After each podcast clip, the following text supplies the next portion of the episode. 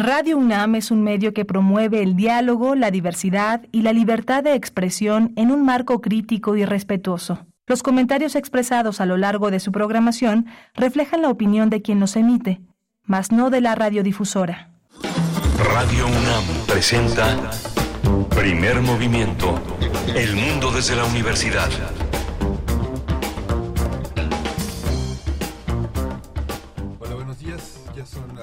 7 de la mañana con 6 minutos en esta Ciudad de México. Ya es viernes, viernes 24 de noviembre de 2023. Estamos cada día más cerca de diciembre y estamos aquí en esta nave que se llama Primer Movimiento en Adolfo Prieto 133 en la colonia del Valle. Primer Movimiento en nuestras redes sociales de Facebook, P Movimiento en Twitter. Está hoy está eh, Crescencio Suárez en la, en, la, en la conducción de la cabina, haciendo que estas naves eh, tecnológicas naveguen.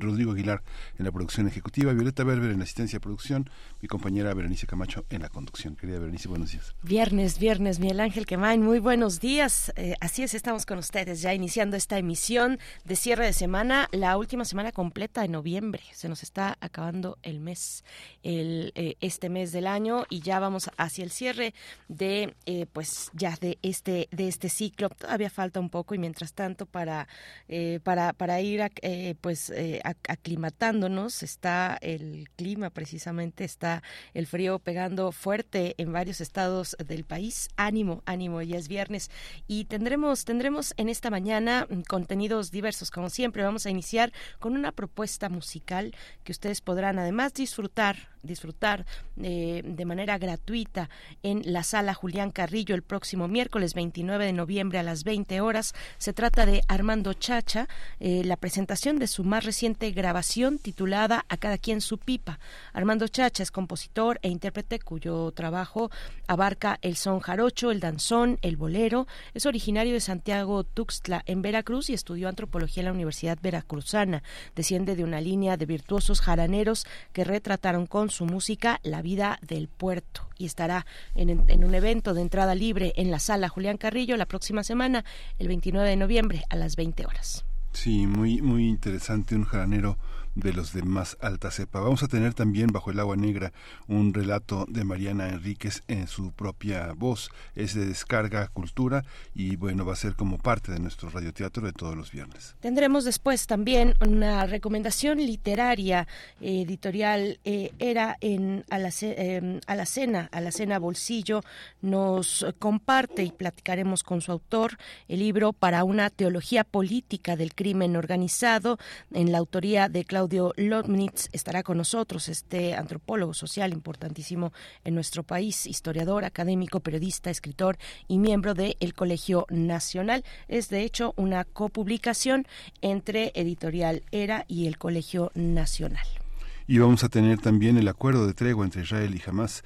El doctor Gilberto Conde, profesor investigador en el Centro de Estudios de Asia y África del Colegio de México, uno de los grandes especialistas en política de Medio Oriente, va a estar con nosotros para analizar este proceso, eh, eh, eh, la actualidad de este proceso de tregua entre Israel y Hamas. Sí, son cuatro días que ya iniciaron en la mañana de, bueno, en la hora de Gaza, ya iniciaron, iniciaron a las siete de la mañana estos cuatro días de tregua entre Israel Israel y Hamas no significa que haya terminado que haya terminado el periodo eh, de bombardeos y de hostilidades, eh, pero bueno, es un respiro, un respiro y vamos a tener, como has dicho, esta este seguimiento en el análisis del doctor Gilberto Conde. Tendremos también la poesía necesaria, tiene que ver, tiene que ver completamente con la FIL Guadalajara, que ya inicia el día de mañana. Ya todo se está preparando para la FIL Guadalajara en su edición número 37. No se pierda la poesía necesaria para saber un poquito más de lo que estará ocurriendo en la Feria Internacional del Libro de Guadalajara y vamos a tener en la mesa del día la noche de las estrellas este 25 de noviembre. Vamos a conversar con el doctor José Franco, el coordina, eh, es el coordinador nacional de la noche de las estrellas y con la maestra Brenda Arias. Ella coordina también este gran evento en, en la UNAM. Vamos a hablar de ellas. Para quienes no vamos a la FIL Guadalajara, nos podemos ir a las islas de Ciudad Universitaria el sábado 25 y disfrutar de 3 de la tarde a 22 horas de talleres, de conferencias, de danza, de teatro, de experimentos, de telescopios planetarios, en torno además a la idea de 60 años de mujeres en el espacio en la noche de las estrellas, Miguel Ángel. Así es que si no encontraste hospedaje en Guadalajara, nos, nos vemos en las islas. Nos vemos en las islas. Y al final del programa vamos a cerrar con este trabajo que eh, Enredo Barroco, Piezas con Historia, que codirigen Marcela Aguilar y Amada Domínguez. Un trabajo muy interesante que se presenta en el CENART con la travesía escénica que tiene la voz de Damián Alcázar, el actor Damián Alcázar, como parte de este marco barroco lleno de historias que tienen que ver con la danza y con el teatro. Bien, pues ahí ya vieron lo diverso de este del menú de esta mañana y lo mejor de todo es que ustedes ponen la música. Esperamos que sea lo mejor de todo. Pónganse las pilas. Envíenos sus complacencias, sus peticiones musicales a las redes sociales de Primer Movimiento, arroba P Movimiento en Twitter y Primer Movimiento en Facebook. Vamos a ir con música. Esta no es una complacencia, eh, pero creo que muchas personas la van a identificar. Mejor ni la presento. Bueno, el, el intérprete es un cover, el intérprete es de Nueva Jersey. Es todo lo que les vamos a decir. Lo demás ustedes lo van a descubrir.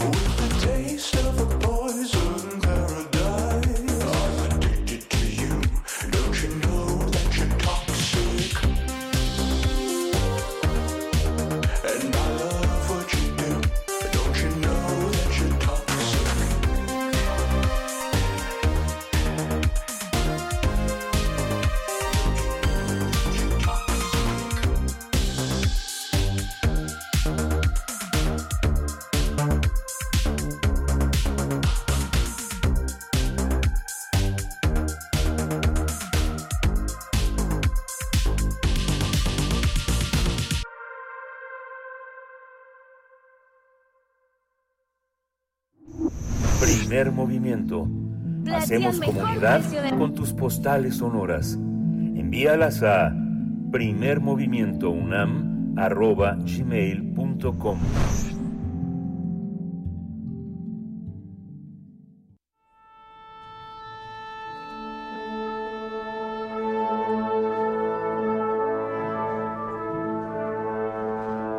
Afina tus oídos. Aquí te presentamos una recomendación musical.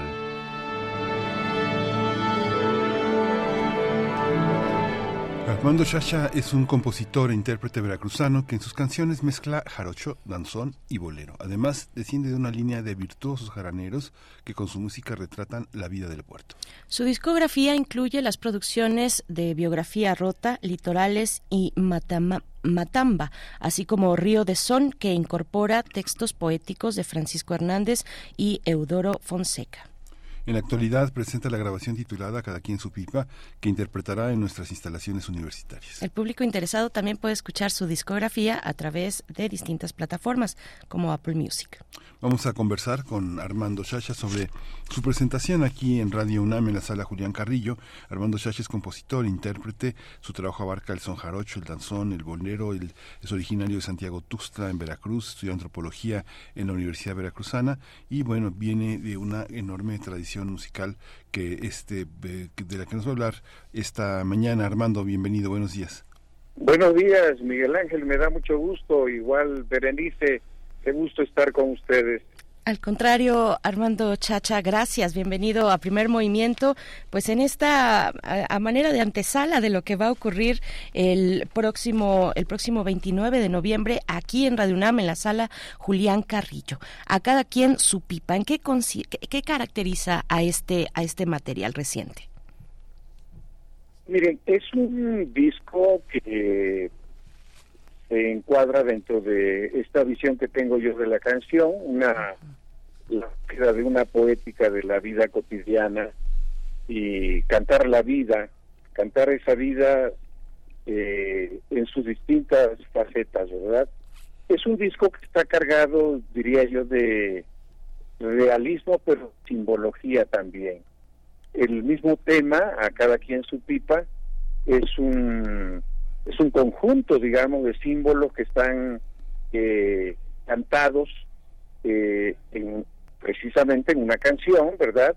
Y que tiene que ver desde lo que podría ser el origen, pero que se fundamenta también en elementos muy eh, de la realidad, como el acto de juntar piedras para cocinar, como el acto de este movimiento del danzante de la pluma, se parece que se sostiene en el aire y hace un giro, pero que ese, esa danza y esa espiral no es más que la significación de la concepción del tiempo en, las, los pueblos eh, eh, originarios y donde trato de hacer confluir esos eh, símbolos, no tan solo por su eh, antigüedad y por ser parte de nuestro patrimonio cultural, porque son parte de nuestra vida contemporánea, creo yo. Y bueno, está, está, estoy cantando ahí este tipo de temas, pero también estoy cantando algunos otros temas como el hablar de ese hombre que está desde su pueblo con sus ventanas, ¿verdad? Abriendo puertas en su comunidad, eh, desde la raíz, desde la madera, desde ese hábitat en la que también, por supuesto, se vale soñar y se construye día a día. Y por supuesto que también tiene que ver con los temas del amor, eh, el amor en sus distintas facetas, desde el amor eh, que está en el en este arco del cello largo y donde el músico está cantando eh, los dramas de la vida o eh, tiene que ver también con ese amor, ese amor a la pareja, ese amor, ese sentimiento que tiene uno por la persona a quien ama. Esta, esta visión también, Armando, tiene, está se conjunta también con un conocimiento de la tradición. En los últimos, yo creo que en los últimos 30 años, eh, la música tradicional que se ha generado en Veracruz también ha venido con el, con el apoyo de muchos músicos como tú, que han accedido a una educación universitaria, sea la historia, la antropología y la sociología, y que le han dado también un giro a la tradición, enriqueciéndola con una mirada que viene, que viene del conocimiento profundo de las raíces. Comentábamos en la entrada que eh, hay una animación en tu música de la vida de poetas como Francisco Hernández y como Eudoro Fonseca, dos poetas muy distintos que vienen de, lugares del país muy distintos y que eh, de pronto eh, uno los puede escuchar en tu voz en Veracruz. ¿no? ¿Cómo, ¿Cómo ha sido este diálogo con la academia, con la poesía, con la cultura mexicana, digamos, una cultura que no es popular, sino que es parte de la cultura académica y literaria.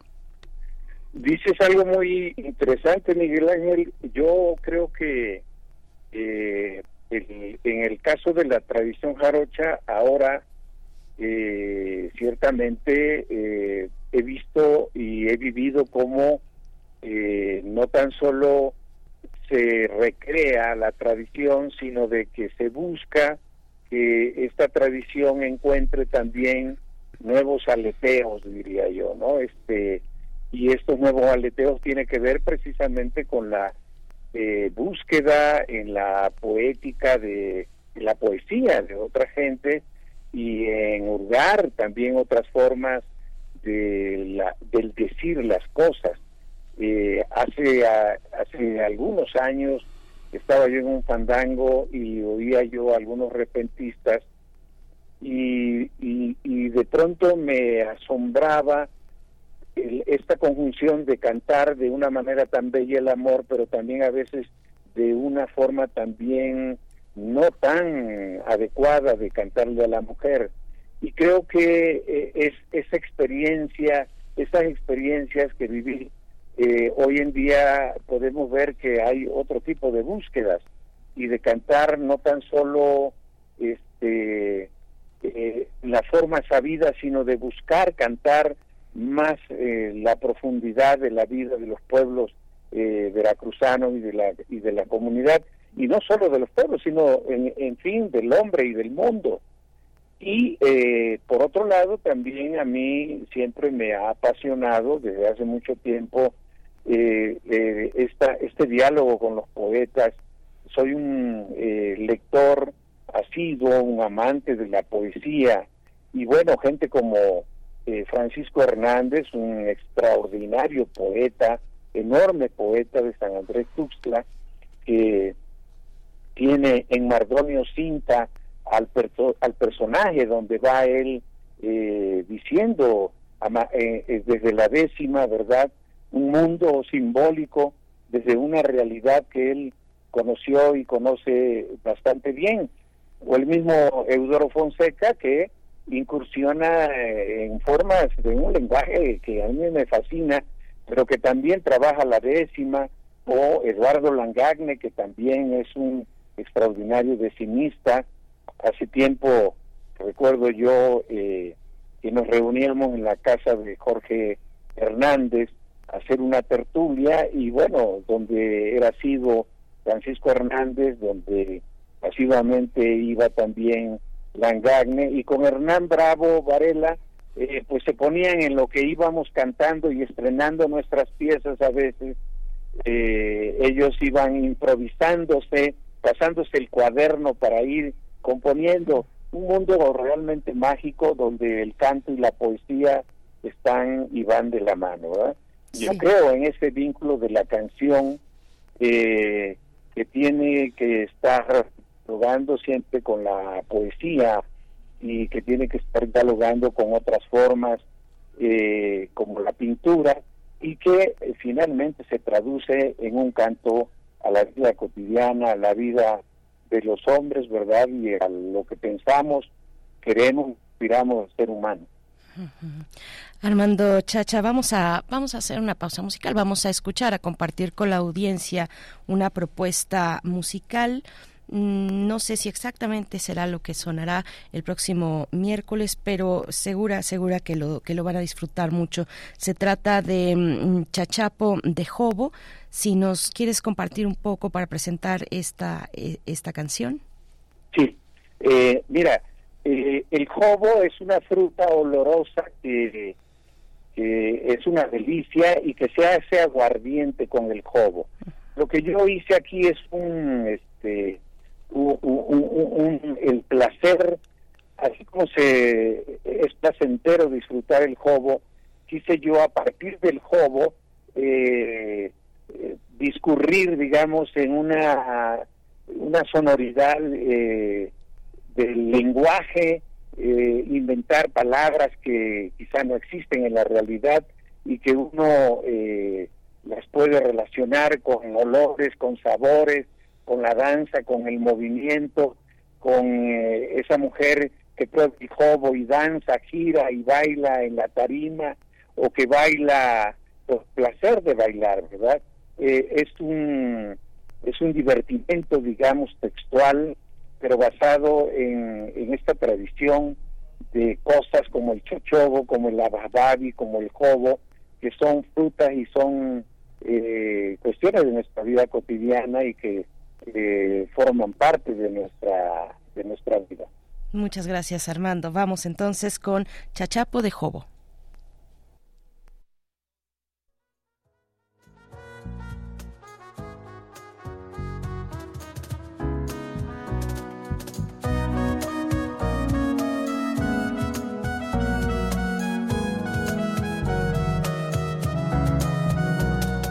El jobo de mi barrio es el mejor allá, con su sabor tití y su olor en jazz. Nada mejor como que en el paladar. Es un rumbo en fa, placer para bailar. Y con su piquetito de aguardiente da un jale sin igual, una emoción sin par chachapo guachapo de placer lunar, olor e intensidad transforma por sensual.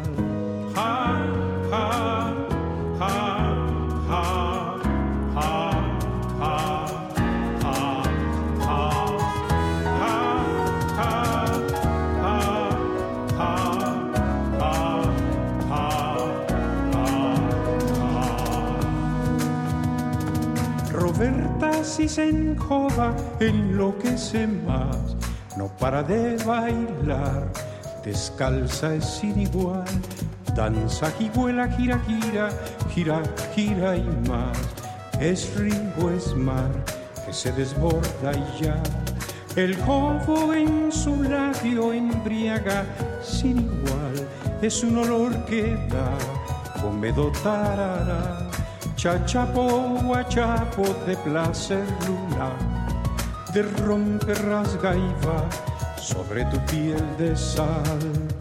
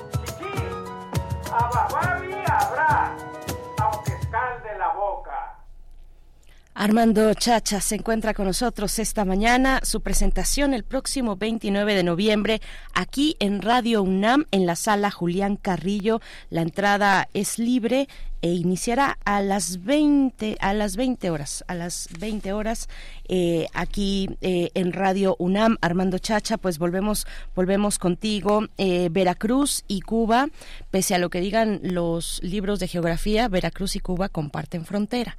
Es una frontera musical aunque se interpone un, un mar pero la, la, la herencia la la, mm, la simbiosis la comunicación los puentes los puentes culturales y musicales pues son innegables. Hay en tu propuesta, Armando Chacha, eh, también un poco de esa herencia cubana, un poco tal vez, no sé, de la nueva canción cubana. Eh, ¿Qué nos puedes comentar?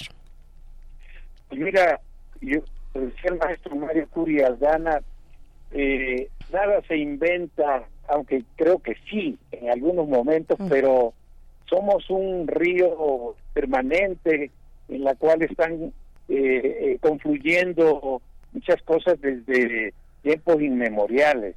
El, Caribe andaluz, como dice Toño García de León, fue un circuito de comunicación entre, entre distintos lugares de, del Golfo de México y del Caribe. Y por ahí llegaban muchas cuestiones, no tan solo formas de lenguaje, sino también esos lenguajes musicales eh, se intercambiaron. Las cuestiones más evidentes que tenemos entre Cuba y Veracruz, pues es eh, esta, eh, esta hermandad entre el danzón, entre el bolero, entre el son, y a veces la guajira y el son jarocho se parecen también mucho, así como el joropo en Venezuela, este también y en, en, Panamá, eh, que parece que está oyendo son jarochos, ¿verdad? Somos, parte de un árbol, digamos, musical en la cual este pues compartimos eh, demasiado, eh, creo yo, aunque nunca será demasiado, pero compartimos bastante este la cultura y las tradiciones entre estos estos pueblos como también desde el son jarocho compartimos muchas formas, por ejemplo, con el son huasteco o con el son ismeño en la parte de del istmo este, mexicano, del istmo, lo que es la parte de Juchitán, de Guantepec, etcétera. Hay zonas incluso que se llaman iguales, ¿verdad? Casi en la tradición del istmo, en la tradición huasteca y en otros lugares. Nosotros tenemos toro y y el toro lo puedes encontrar en distintas tradiciones musicales. En fin, es un río, un árbol musical que siempre está ahí este, eh, renaciendo. Bueno, uno como compositor, yo abrevo mucho de estas formas, aunque siempre busco en mis discos eh, buscar otras sonoridades, no, no reproducir la fotografía de la tradición, sino más bien tratar de generar otras sonoridades y otros dinamismos, aprovechando el talento también de, músicos como Ricardo León, que, que es quien trabaja conmigo en este disco de A cada quien su pista.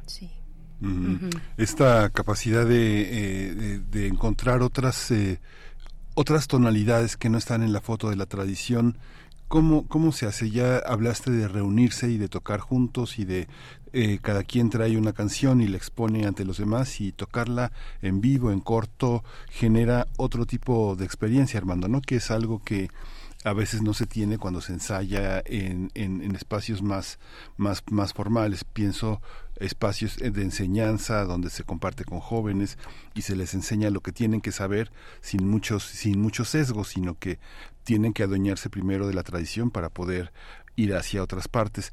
Y al mismo tiempo, no sé, yo recuerdo, por ejemplo, experiencias que en algún momento Eduardo Llerenas o Mario Farquson hicieron con, con grupos como los Leones de la Sierra de Jichú o con grupos como Mono Blanco, que de pronto entraron en contacto con músicos de Mali o de Sierra Leona o este, muchos músicos africanos que sonaban igual, bueno, no que sonaban igual, sino que vibraban igual, con, con, con músicos, instrumentos distintos, pero este, de alguna manera, ¿cómo, ¿cómo se enriquece, cómo se sale del cuadro turístico y fotográfico de la tradición, Armando? Pues es, interesantísimo.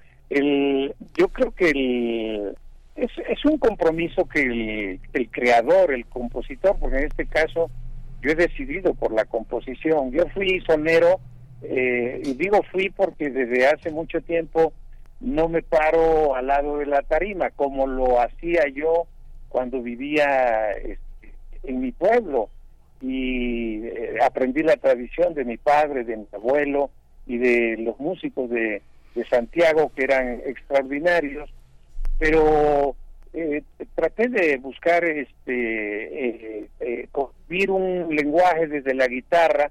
Yo hago el son con la guitarra, el son jarocho, y me fascina eh, eh, buscarle sonoridades, armonías, y, y también entiendo eh, esta, digamos, enciclopedia del verso sabido que encuentra uno en el, en el fandango y en el canto que hace uno a veces en el campo, en, los pueblos de, del Sotavento, pero eh, me gusta la escritura, me gusta entender que eh, Nicolás, que es un nombre que, que, es como la seña de pueblos negros, pues eh, lo que hago es pasar de un de un Colás muy españolizado a un Nicolás más negroide, ¿no? Entonces es creo yo es tratar de ver lo que hay dentro de esa tradición y, buscarle eh, los sentidos que también históricamente tiene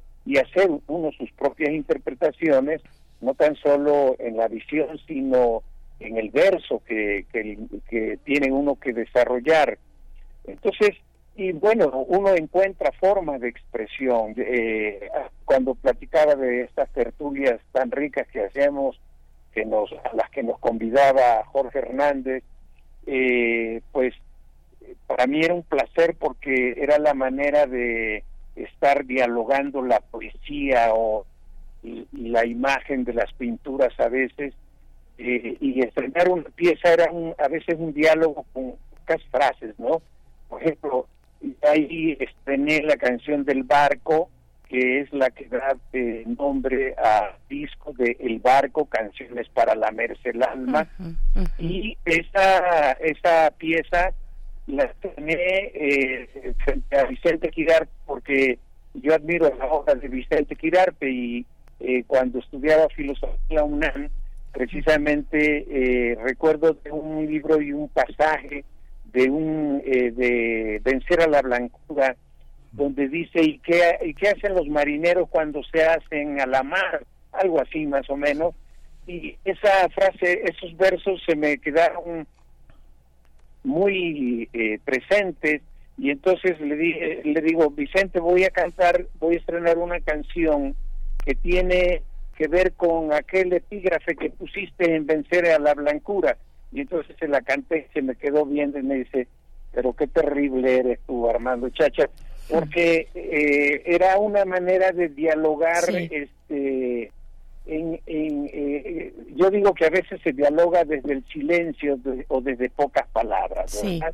pues por supuesto, Armando Chacha, qué, qué, qué gusto, qué, qué, gusto además poder eh, recibirte en Radio UNAM el próximo 29 de noviembre en esta producción musical de ediciones Pentagrama, hay que decirlo también, eh, con Ricardo León al piano. Y estaremos eh, pues disfrutando, disfrutando de tu música. A lo largo de esta mañana va, va a sonar otra parte de tu propuesta. Por ahora, pues ya nos alcanzó el tiempo, tenemos que despedir. Muchísimas gracias por haber estado esta mañana y nos encontramos encontramos el 29 de noviembre acá en Radio UNAM, Armando. Muchas gracias y mucha suerte. Gracias a ustedes, gracias Miguel Ángel, gracias, gracias. Berenice, gracias Radio UNAM. Gracias, hasta pronto. Armando Chacha, síganlo, síganlo también en las plataformas de reproducción musical. Nosotros vamos ya directamente con el radioteatro de Mariana Enríquez, Bajo el Agua Negra. Cuando cuentes cuentos, recuerda los de primer movimiento.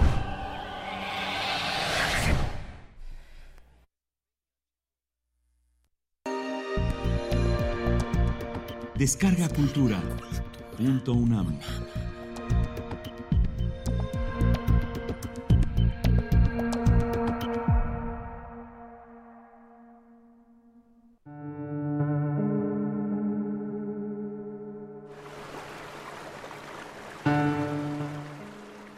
Bajo el agua negra. Mariana Enríquez.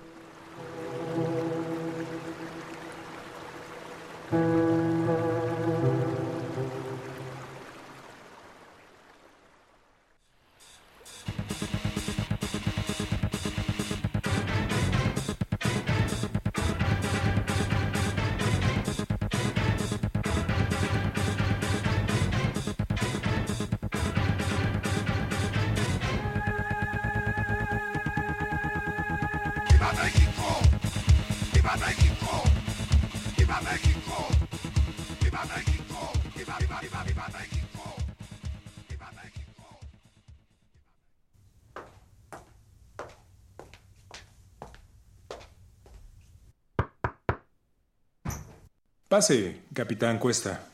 A sus órdenes, licenciado Ruiz. Por favor, siéntese.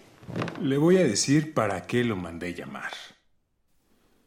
Que también conocía usted a la fiscal Pinal. Bueno, realmente que la conociera, conociera. Tranquilo. No se preocupe. Aquí estamos entre amigos. Y entre amigos no hay secretos. Sabemos que ella lo estaba investigando, pero vamos a dar un carpetazo a la investigación sobre el desafortunado accidente del joven Yamil Ramírez. Gracias. Pero nos gustaría que nos ayudara con otra investigación para la que requerimos su discreción absoluta. Cuente conmigo, licenciado Ruiz. Y se trata justo de que nos resuelva la desaparición de nuestra querida colega Pinal. Ya han empezado a husmear algunos periodistas y no queremos que digan que no tomamos los feminicidios o desapariciones en serio, particularmente de una colega tan apreciada, ni que empiecen a sospechar de nuestros guardianes del orden. Usted me entiende, ¿verdad? Claro.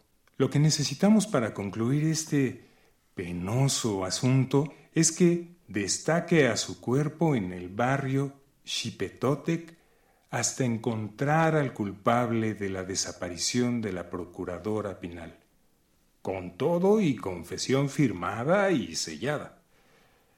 Seguramente algún cholo degenerado de Nesa. Digamos que nos produce al angelito dentro de los siguientes siete días. ¿Estamos? Sí. Y hay algo más. Aunque no tenemos ninguna otra pista sobre nuestra colega desaparecida, encontramos en el tiradero de Xochiaca la grabadora que usaba Pinal. Algo abollada, pero funciona todavía. Tal vez le dé alguna pista. Pero quiero recalcarle que solamente la puede escuchar aquí, ahora mismo, y después se debe desentender de su existencia. ¿Estamos? Sí, claro. Le comento de paso que vamos a cubrir con asfalto ese riachuelo inmundo de la Chipe y mudar a los habitantes durante el proceso de construcción a otro lugar. Ahora, escuche con cuidado. Expediente 6621, octubre 3 del 2022. Interrogatorio al imputado capitán Cuesta. Capitán Cuesta, siéntese, por favor. ¿Quiere un café? No. Bueno, como quiera. Ya sabe por qué lo trajeron aquí. También sabe que no está obligado a decirme nada. ¿Por qué no vino con su abogado? Yo me puedo defender solo. Y además, soy inocente. Capitán, por favor. Su voz está grabada. ¿Quiere escuchar la grabación? No digo nada ahí. No dice nada. La escuchamos entonces. Asunto arreglado, pareja. Esos cabrones ya aprendieron a nadar. Eso no demuestra nada. Para empezar, la hora y el contenido demuestran que usted al menos sabía que habían tirado a dos jóvenes al canal. Y además de la grabación, tengo las declaraciones de otras personas, incluyendo algunos de sus colegas que usted y el sargento Suárez interceptaron a un par de adolescentes, Emanuel López y Yamil Ramírez, que iban a sus casas después de una fiesta. Usted y el sargento venían de un antro en que habían estado bebiendo desde hacía horas y en donde oyeron que habían robado un kiosco. Ya borrachos, salieron y detuvieron a los jóvenes y los empezaron a golpear, acusándolos del robo, hasta casi dejarlos inconscientes. Los subieron a patadas sobre el puente del canal y los echaron al agua. Allí fue cuando usted dijo en su radio, asunto arreglado, esos cabrones ya aprendieron a nadar, para que lo oyeran todos en la comisaría. No fue un paso muy brillante, que digamos. Esos son infundios. Nosotros los dejamos sanos y salvos. Y entonces, ¿cómo me explica que el cuerpo de Yamil apareciera a un kilómetro del puente, todo golpeado y embarrado de inmundicias y venenos químicos que allí se arrojan? A saber, se habrá creído pato. Cuac, cuac. Además de que tenemos una declaración firmada de una vecina que vio a Yamil en el riachuelo y lo oyó gritar. ¡Ayúdenme! ¡Me tiraron! ¡Me voy a ahogar! Antes de que desapareciera bajo las aguas negras. Mire, mi compañero y yo nada más los detuvimos para preguntar sobre el robo y de paso le quitamos un puñal a esa palomita blanca de Yamil para proteger a la ciudadanía. Sí, seguro. Pero yo no tiré a nadie al agua y no tengo más que decirle. ¿Cuánto tiempo cree que me van a echar? Si de mí dependiera, no saldría nunca. Pero esta es su oportunidad de llegar a un arreglo conmigo que podría disminuir su condena o hacer que vaya a una mejor cárcel. Podría terminar en el reclusorio norte y ya sabe lo que les pasa a los policías allí. O podría ir a una cárcel pequeña y tranquila en la provincia. Pero necesito que confiese el asesinato de Manuel para dar paz a sus familiares. Solo encontramos sus tenis al lado del riachuelo. Yo ya no le digo más. Pero no sabe lo que hace mandando a la cárcel a quienes los protegen de esos Ojalá que se incendie ese barrio. Ustedes, desde sus oficinas, no tienen ni idea de lo que pasa allí. Ni idea. Qué lástima que no quiera decir más. Entonces daré por concluido el...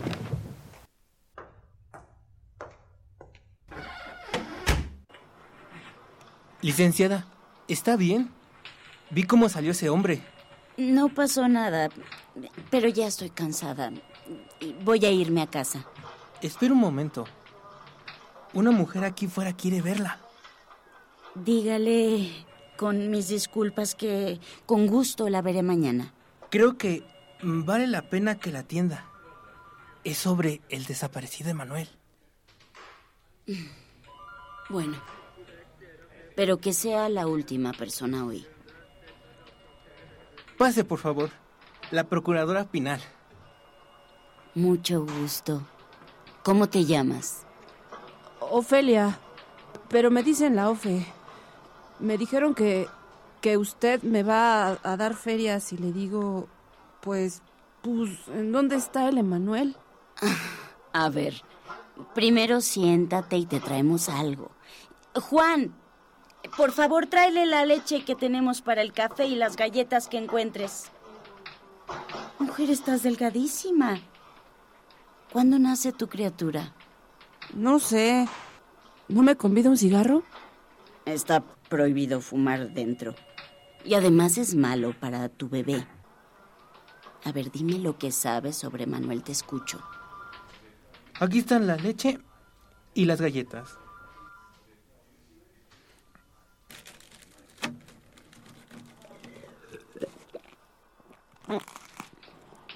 El Emanuel.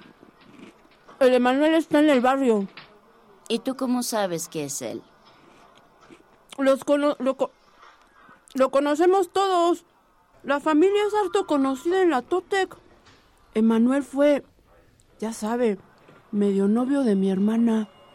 ¿Tu hermana también lo reconoció? No, ella se fue hace un chingo de la chipe.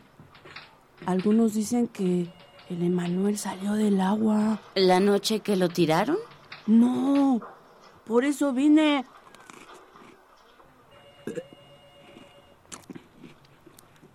Salió, salió un par de semanas. Volvió hace re poco. ¿Cómo que volvió? ¿Se había ido a algún lugar? No, a ningún lugar. Volvió del agua. Siempre estuvo en el agua. Me estás mintiendo. No, le vine a decir porque tiene que saber. El Emanuel la quiere conocer. ¿Y en dónde está ahora Emanuel? Ahí está, en una de las casitas tras las vías. No quiso ir a vivir con su mamá. Ella no le da chance de vivir allí. Dice que no es el mismo desde que hiede. ¿Ahora me va a dar la feria? Me dijeron que usted me debe pagar por lo que le dije. Mira, te voy a dar algo de dinero para que comas, pero quiero que me prometas que de aquí te vas al IMSS a que te revisen a ti y al bebé. Sí, lo que sea. Pero págueme.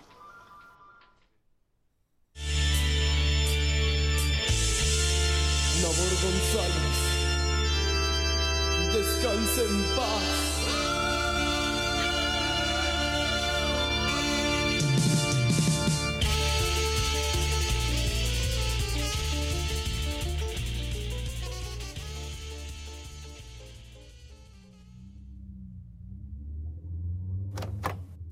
Expediente 6621, 27 de octubre de 2022, en la noche. Observaciones de la visita al barrio Xipe Totec. Si Ciudad Nezahualcóyotl ha sido la cloaca del DF, Xipe Totec es la cloaca de la cloaca, un lugar abandonado de la mano de Dios y del gobierno. Al riachuelo que lo cruza se desechan los peores tóxicos industriales y los narcos echan los cadáveres allí. Pese a que las familias del barrio usan esa agua para todas sus necesidades porque no tienen acceso a agua corriente. No es de extrañar que hayan empezado a cundir los nacimientos con mutaciones, niños con ojos ciegos y cerca de las sienes, brazos de más y Hasta aquí llego, señorita. ¿Cómo que hasta aquí llega? Yo le pedí que me llevara a la iglesia del Padre Francisco, que está a 200 metros. Pues lo siento, señora. Pero a esa colonia no me meto. Y mucho menos en la noche. ¿Sabe quién soy? Soy fiscal y lo puedo denunciar a las autoridades. Además traigo una pistola si tanto miedo le da entrar al barrio. Pues llevará lo que quiera. Pero no me puede obligar a que siga. Le pido que se baje de mi taxi, si es que quiere proseguir, y pague la tarifa. Esto lo sabrán sus jefes. Aquí está lo que marca el taxímetro.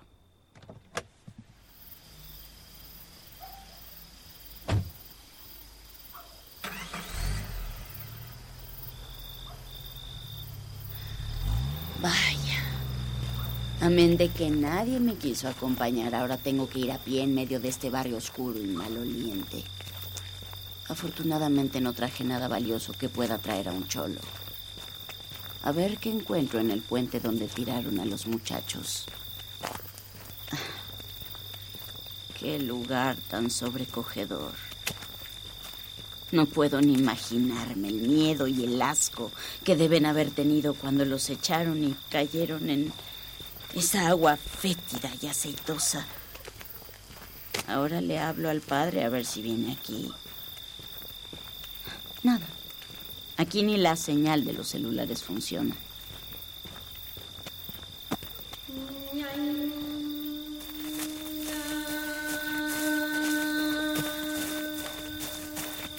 Pobres niños desgraciados. Ahora se han vuelto aún más feos con esos ojos que casi les llegan a las orejas. Francisco. Francisco. No deberías haber venido. Esos inmundos retrasados te mandaron a su puta embarazada para hacer que vinieras. No pensé que fueras tan estúpida. ¿Pero qué ha pasado aquí, Francisco? ¿Estás borracho? Y a saber cuándo fue la última vez que te bañaste. ¿Qué le pasó a tu iglesia? En lugar de la cruz y Jesús o una virgen, hay una cabeza putrefacta de chivo clavada en un palo en el altar. ¿Y qué significan esos símbolos y esos grafitis rojos horrendos en todos lados?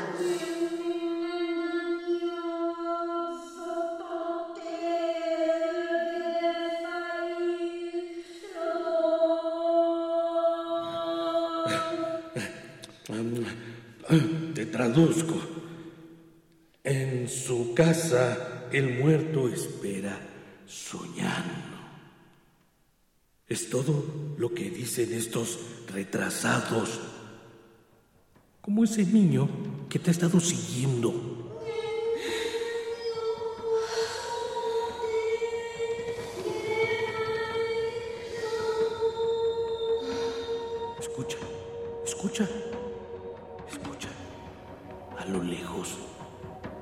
Puedes oír sus tambores.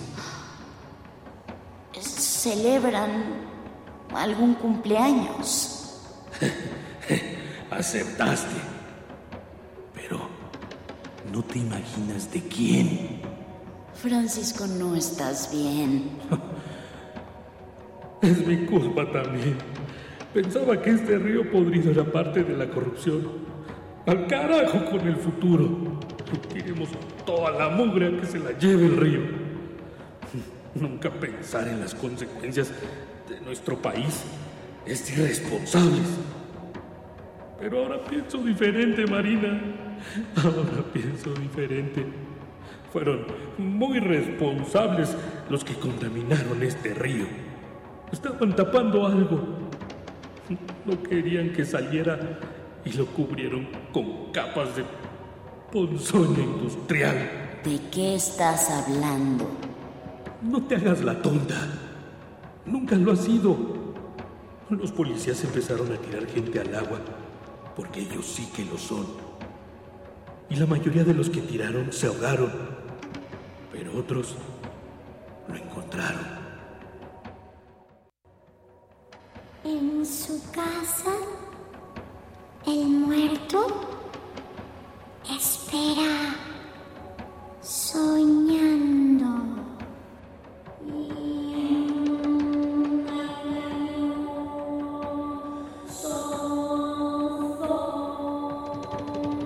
¡Quítate de enfrente! ¿Qué es esto? Tengo que describirlo, nadie me creerá. Es. es una procesión y a la cabeza están los niños deformes con sus dedos de moluscos, seguidos por mujeres gordas o, embarazadas, y algunos hombres y hasta algún policía. Puedo ver a la muchacha que me vino a ver y, y a la mamá de Manuel juntas. Cargan en el centro un lecho como en el que se lleva Jesucristo en las procesiones de Semana Santa. Todos llevan cirios negros en lugar de blancos y, y parece que van al río. Se ven todos como alelados, pero siguen con ese cántico horrible. Se acaban de detener. Ahora frente a la iglesia la figura permanece estática, pero la luz parpadeante de los cirios parece reanimarla. Se ha deslizado una mano del lecho y ahora... Ahora levanta un dedo y me señala. Tengo que irme de aquí.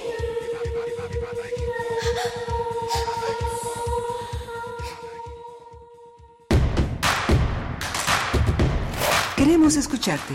Llámanos al 55 36 43 39 y al 55 36 89 89. Primer movimiento. Hacemos comunidad. Habla Claudia Sheinbaum. En el pasado se utilizaban los programas sociales a cambio de votos. Había intermediarios y mucha corrupción. Con la transformación, los programas se convierten en derechos. La pensión adulto mayor y las becas para jóvenes de preparatoria son universales. Mi sueño es que todos los niños y niñas que van a escuela pública tengan una beca, como lo hicimos en la Ciudad de México. Seguimos avanzando, con honestidad, resultados y amor al pueblo. Claudia Sheinbaum, presidenta, precandidata única de Morena. Mensaje a militantes y Consejo Nacional de Morena. Esta es la historia de una niña que vendió gelatinas para ayudar a su familia. Rebelde y decidida, huyó del maltrato a la Ciudad de México y se convirtió en ingeniera y jefa delegacional.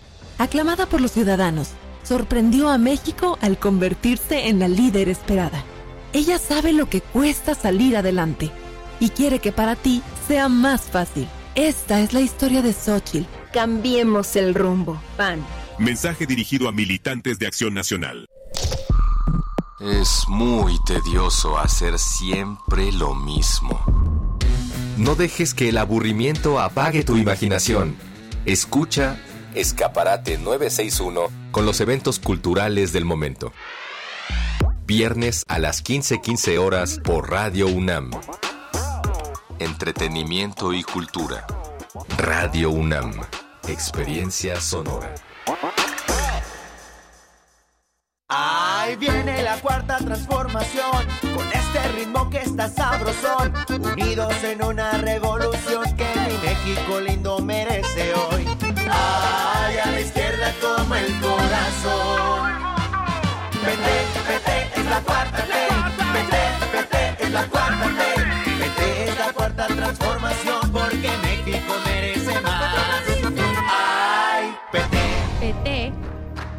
4T. Esta es la historia de una niña que vendió gelatinas para ayudar a su familia. Rebelde y decidida, huyó del maltrato a la Ciudad de México y se convirtió en ingeniera y jefa delegacional. Aclamada por los ciudadanos, sorprendió a México al convertirse en la líder esperada. Ella sabe lo que cuesta salir adelante y quiere que para ti sea más fácil. Esta es la historia de Xochitl. Cambiemos el rumbo. PAN. Mensaje dirigido a militantes de Acción Nacional. Este es el sitio donde se intersecta toda la música. Toda. Intersecciones. Encuentros de la fusión musical. Todos los viernes a las 21 horas por el 96.1 de FM. Radio UNAM. Experiencia sonora. Esta es la historia de una niña que vendió gelatinas para ayudar a su familia. Rebelde y decidida, huyó del maltrato a la Ciudad de México y se convirtió en ingeniera y jefa delegacional. Aclamada por los ciudadanos, sorprendió a México al convertirse en la líder esperada. Ella sabe lo que cuesta salir adelante y quiere que para ti sea más fácil. Esta es la historia de Xochitl. Mensaje dirigido a militantes del PRD dentro del proceso de selección interna. PRD. Mensaje dirigido a militantes y simpatizantes del Movimiento Ciudadano. Soy Samuel García. La vieja política seguro te va a decir que estoy muy joven, muy nuevo. Y tienen razón, soy el nuevo. El de las nuevas ideas, nuevas obras, nuevas inversiones y nuevas empresas verdes que impulsarán la economía de todo México. Sí, soy Samuel García, el nuevo. Lo nuevo es hacer posible lo imposible. Y si no me crees, pregúntale a Nuevo León. Samuel García, el precandidato a presidente, Movimiento Ciudadano.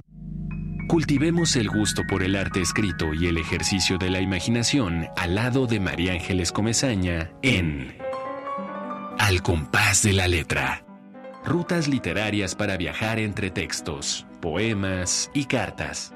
Todos los jueves a las 18 horas por el 96.1 de FM. Radio UNAM. Experiencia sonora.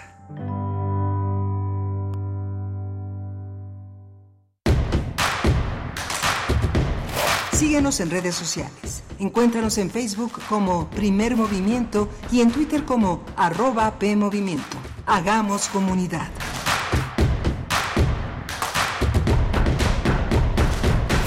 8 con 6 minutos, buenos días, estamos de vuelta. Ustedes escuchan primer movimiento en Radio UNAM y también en Radio Nicolaita de 8 a 9 de la mañana. Estamos por allá en Morelia en el 104.3 de la frecuencia modulada, en vivo desde Ciudad de México, 96.1 en FM y 860 en amplitud modulada, con Rodrigo Aguilar en la producción ejecutiva, Violeta Berber en la asistencia de producción y el señor Crescencio Suárez en la operación técnica de la consola, Miguel Ángel Quemain en la conducción. Miguel Ángel, pues ya vamos llegando a estas últimas horas de la semana y también se nos empieza a acabar el mes. ¿Cómo estás? Se nos empieza a acabar el mes y se nos empieza a acabar el año, aunque ya estamos todavía con muchísimos programas por delante, más de más de más de 30 programas por por delante, más de 35 programas todavía para cerrar el año que esperamos que nos acompañe. Vamos a tener una, una eh, vamos a hablar con uno de los más grandes antropólogos en México, el, el, el ensayista, periodista, eh, eh, antropólogo Claudio Lomnitz,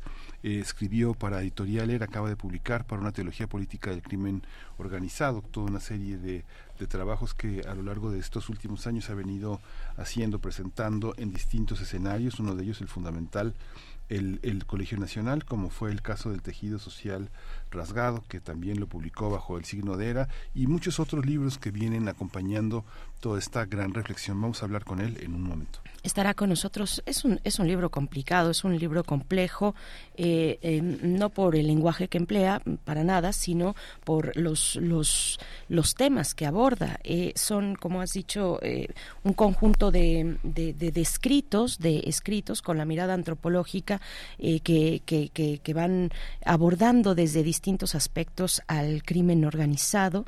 Uno de ellos es el canibalismo. Claudio Lomnitz dio, dictó conferencias en el Colegio Nacional el año pasado. Esas dos conferencias, al menos estas dos conferencias, canibalismo, un, primera y segunda parte, eh, se incluyen en el inicio de este libro para una teología política del crimen organizado. Es una coedición del Colegio Nacional con ediciones ERA y estará en, unos momentos más eh, Claudio Lomnitz con nosotros para comentar esta propuesta editorial. Tendremos, sí también, también vamos después con la nota internacional. Bueno, damos seguimiento al acuerdo de tregua de cuatro días que se ha establecido a partir de las siete de la mañana de este viernes, eh, hora, hora de Gaza. Eh, se ha establecido una tregua de cuatro días de las hostilidades, de los enfrentamientos eh, entre Israel y Hamas. Vamos a compartir con ustedes, bueno, vamos a, a comentar y hablar de esta cuestión con el doctor Gilberto Conde, profesor investigador del Centro de Estudios de África y de Asia y África en el Colegio de México, especialista en política del Medio Oriente. Con este nuevo momento, este episodio que ya empieza, ya empezó a correr desde esta, desde este día viernes y bueno, hasta el lunes y veremos qué, pues está, está la expectativa de qué va a ocurrir después. Se, se espera, eh, de hecho, que este momento de tregua, además de poder ser el espacio para ingresar eh, pues eh, alimentos, ayuda humanitaria y otras cuestiones eh, necesarísimas y, muy importantes y urgentes urgentes en Gaza, bueno, que también se pueda dar el intercambio de los rehenes, no de todos, pero sí de algunos rehenes, 14 rehenes, se espera la liberación de 14 rehenes a las 4 de la tarde eh, por parte de Hamas y en contraparte también la liberación de, eh, de, personas eh, que, están procesadas, de palestinos procesados en Israel, la liberación de 150 presos palestinos sean liberados por parte de Israel en este intercambio entre rehenes y presos palestinos. Bueno, pues así están las cosas esta mañana, esta mañana en Medio Oriente y tendremos ese seguimiento con el doctor Gilberto Conde Miguel Ángel. Sí, vamos a tener también en la, en la tercera hora de primer movimiento la poesía necesaria en la voz y la selección literaria de Berenice Camacho. Y viene después en la mesa del día. Hablaremos de la Noche de las Estrellas el próximo, este sábado, mañana, 25 de noviembre, en las islas de Ciudad Universitaria a partir de las 3 de la tarde. Estaremos conversando con el doctor José Franco, coordinador nacional de la Noche de las Estrellas, y con la maestra Brenda Arias, coordinadora de la Noche de las Estrellas en la UNAM, para tener todos los detalles. Son las 8 con 10 minutos. Vamos eh, con esta recomendación literaria. Primer movimiento.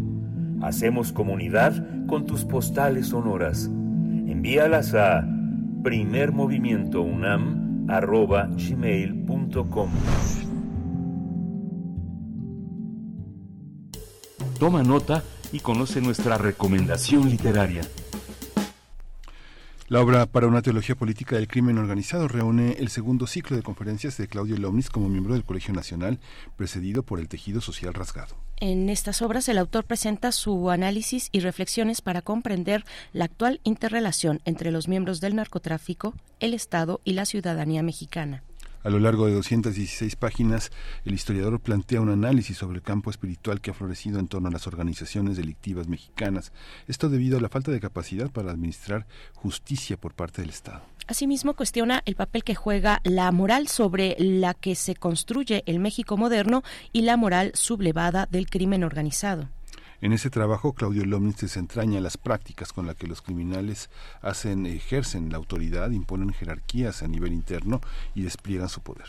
También plantea que el asesinato, la mutilación, la antropofagia y las desapariciones forzadas interactúan con tradiciones y ritos propios de la moral dominante como bodas, bautizos, fiestas de 15 años y ostentosos funerales. Pues vamos a conversar con todos sobre todos estos temas con Claudio Lomnis, antropólogo social, historiador, académico, periodista, escritor, miembro del Colegio Nacional. Eh, Claudio Lomnis, gracias por esta conversación. Bienvenido a Radio UNAM. Buenos días. Al contrario, muchas gracias por, eh, por la llamada. Buenos días.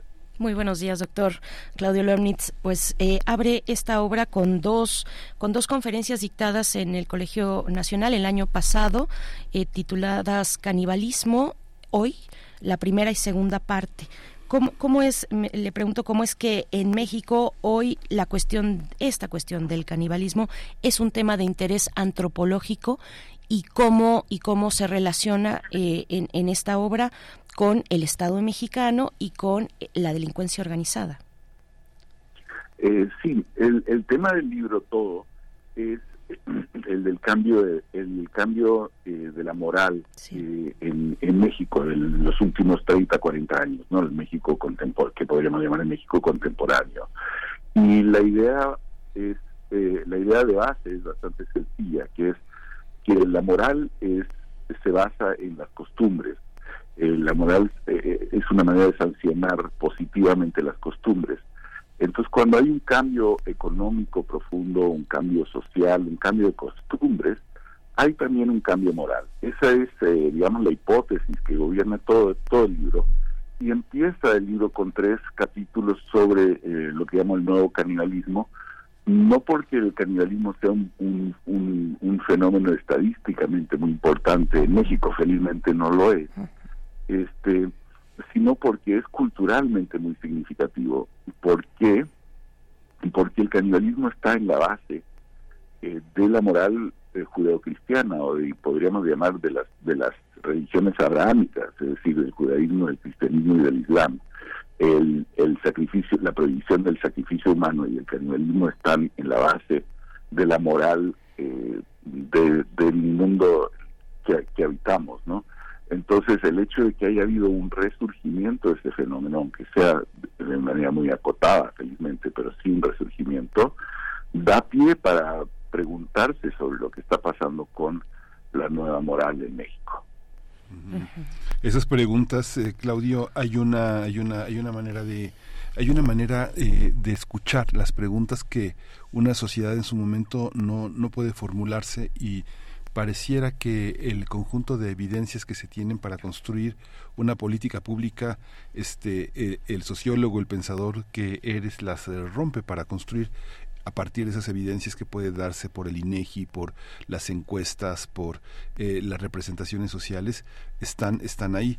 ¿Cuáles son los principales rasgos de esas, de esas este, evidencias, esas preguntas que se hace la propia sociedad y que tú digamos con cierta humildad y modestia recoges como como el como como el filósofo el historiador el antropólogo que las escucha. Cuáles serían los rasgos más por ejemplo la irrupción del crimen organizado en las fiestas y matando a todos eh, el, asesinato de niños eh, eh, la suntuosidad de los panteones todo esto cómo cómo cuéntanos un poco cómo está elaborado Claudio sí en el centro de del análisis hay lo que creo que es como una contradicción característica del, crimen organizado, que es, por un lado, quererse segregar, separar de la sociedad para poder funcionar, eh, para poder hacer funcionar economías que se basan en el uso de la violencia, ¿verdad? Para, para poderlas eh, vertebrar, para poderlas organizar.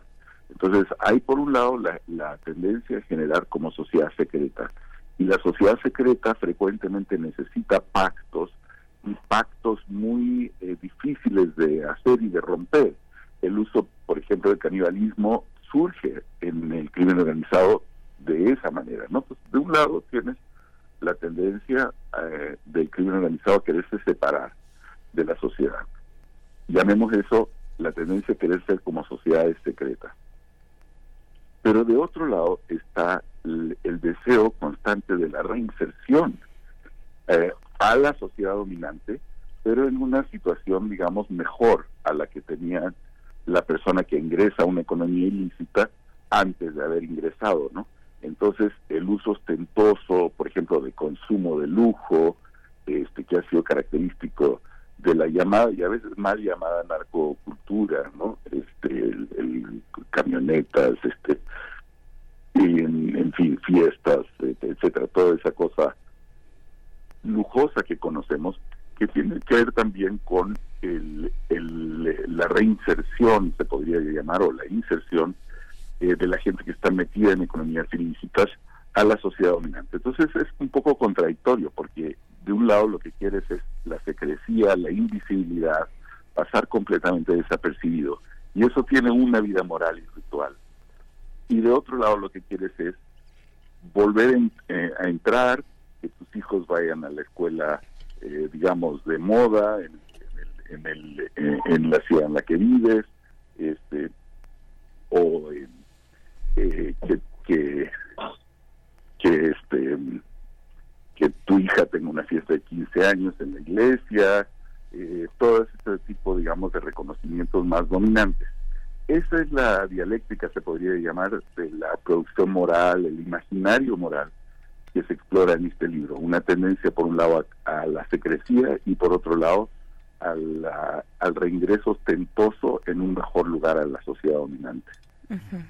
Eh, el, crimen organizado del tráfico de sustancias ilegales y bueno otras maneras de crimen organizado pero empezando por esa eh, sigue siendo eh, bueno es una actividad de hecho que, que, persigue fines de lucro cómo, cómo se imbrica esa práctica con, con el canibalismo dado que esta última pues no persigue fines de lucro, sino fines rituales, a diferencia de, la actividad del crimen organizado. Eh, y usted pone el ejemplo de los narcos satánicos. ¿Cómo, ¿Cómo se da esa imbricación en México? Marca el año de, 1800, de 1900, perdón, 1989 como el momento en el que a partir, a partir de ese el sacrificio humano acompañado de canibalismo empieza a extenderse y deja de ser excepcional en, en México, en el México moderno.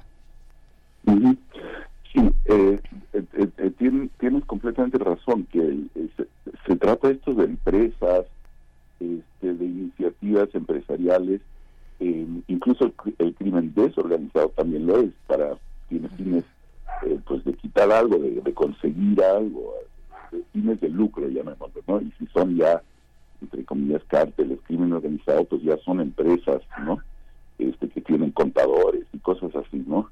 Este, entonces, sí que tiene que ser analizado eso desde el punto de vista de surgimiento de una economía grande, bastante grande, eh,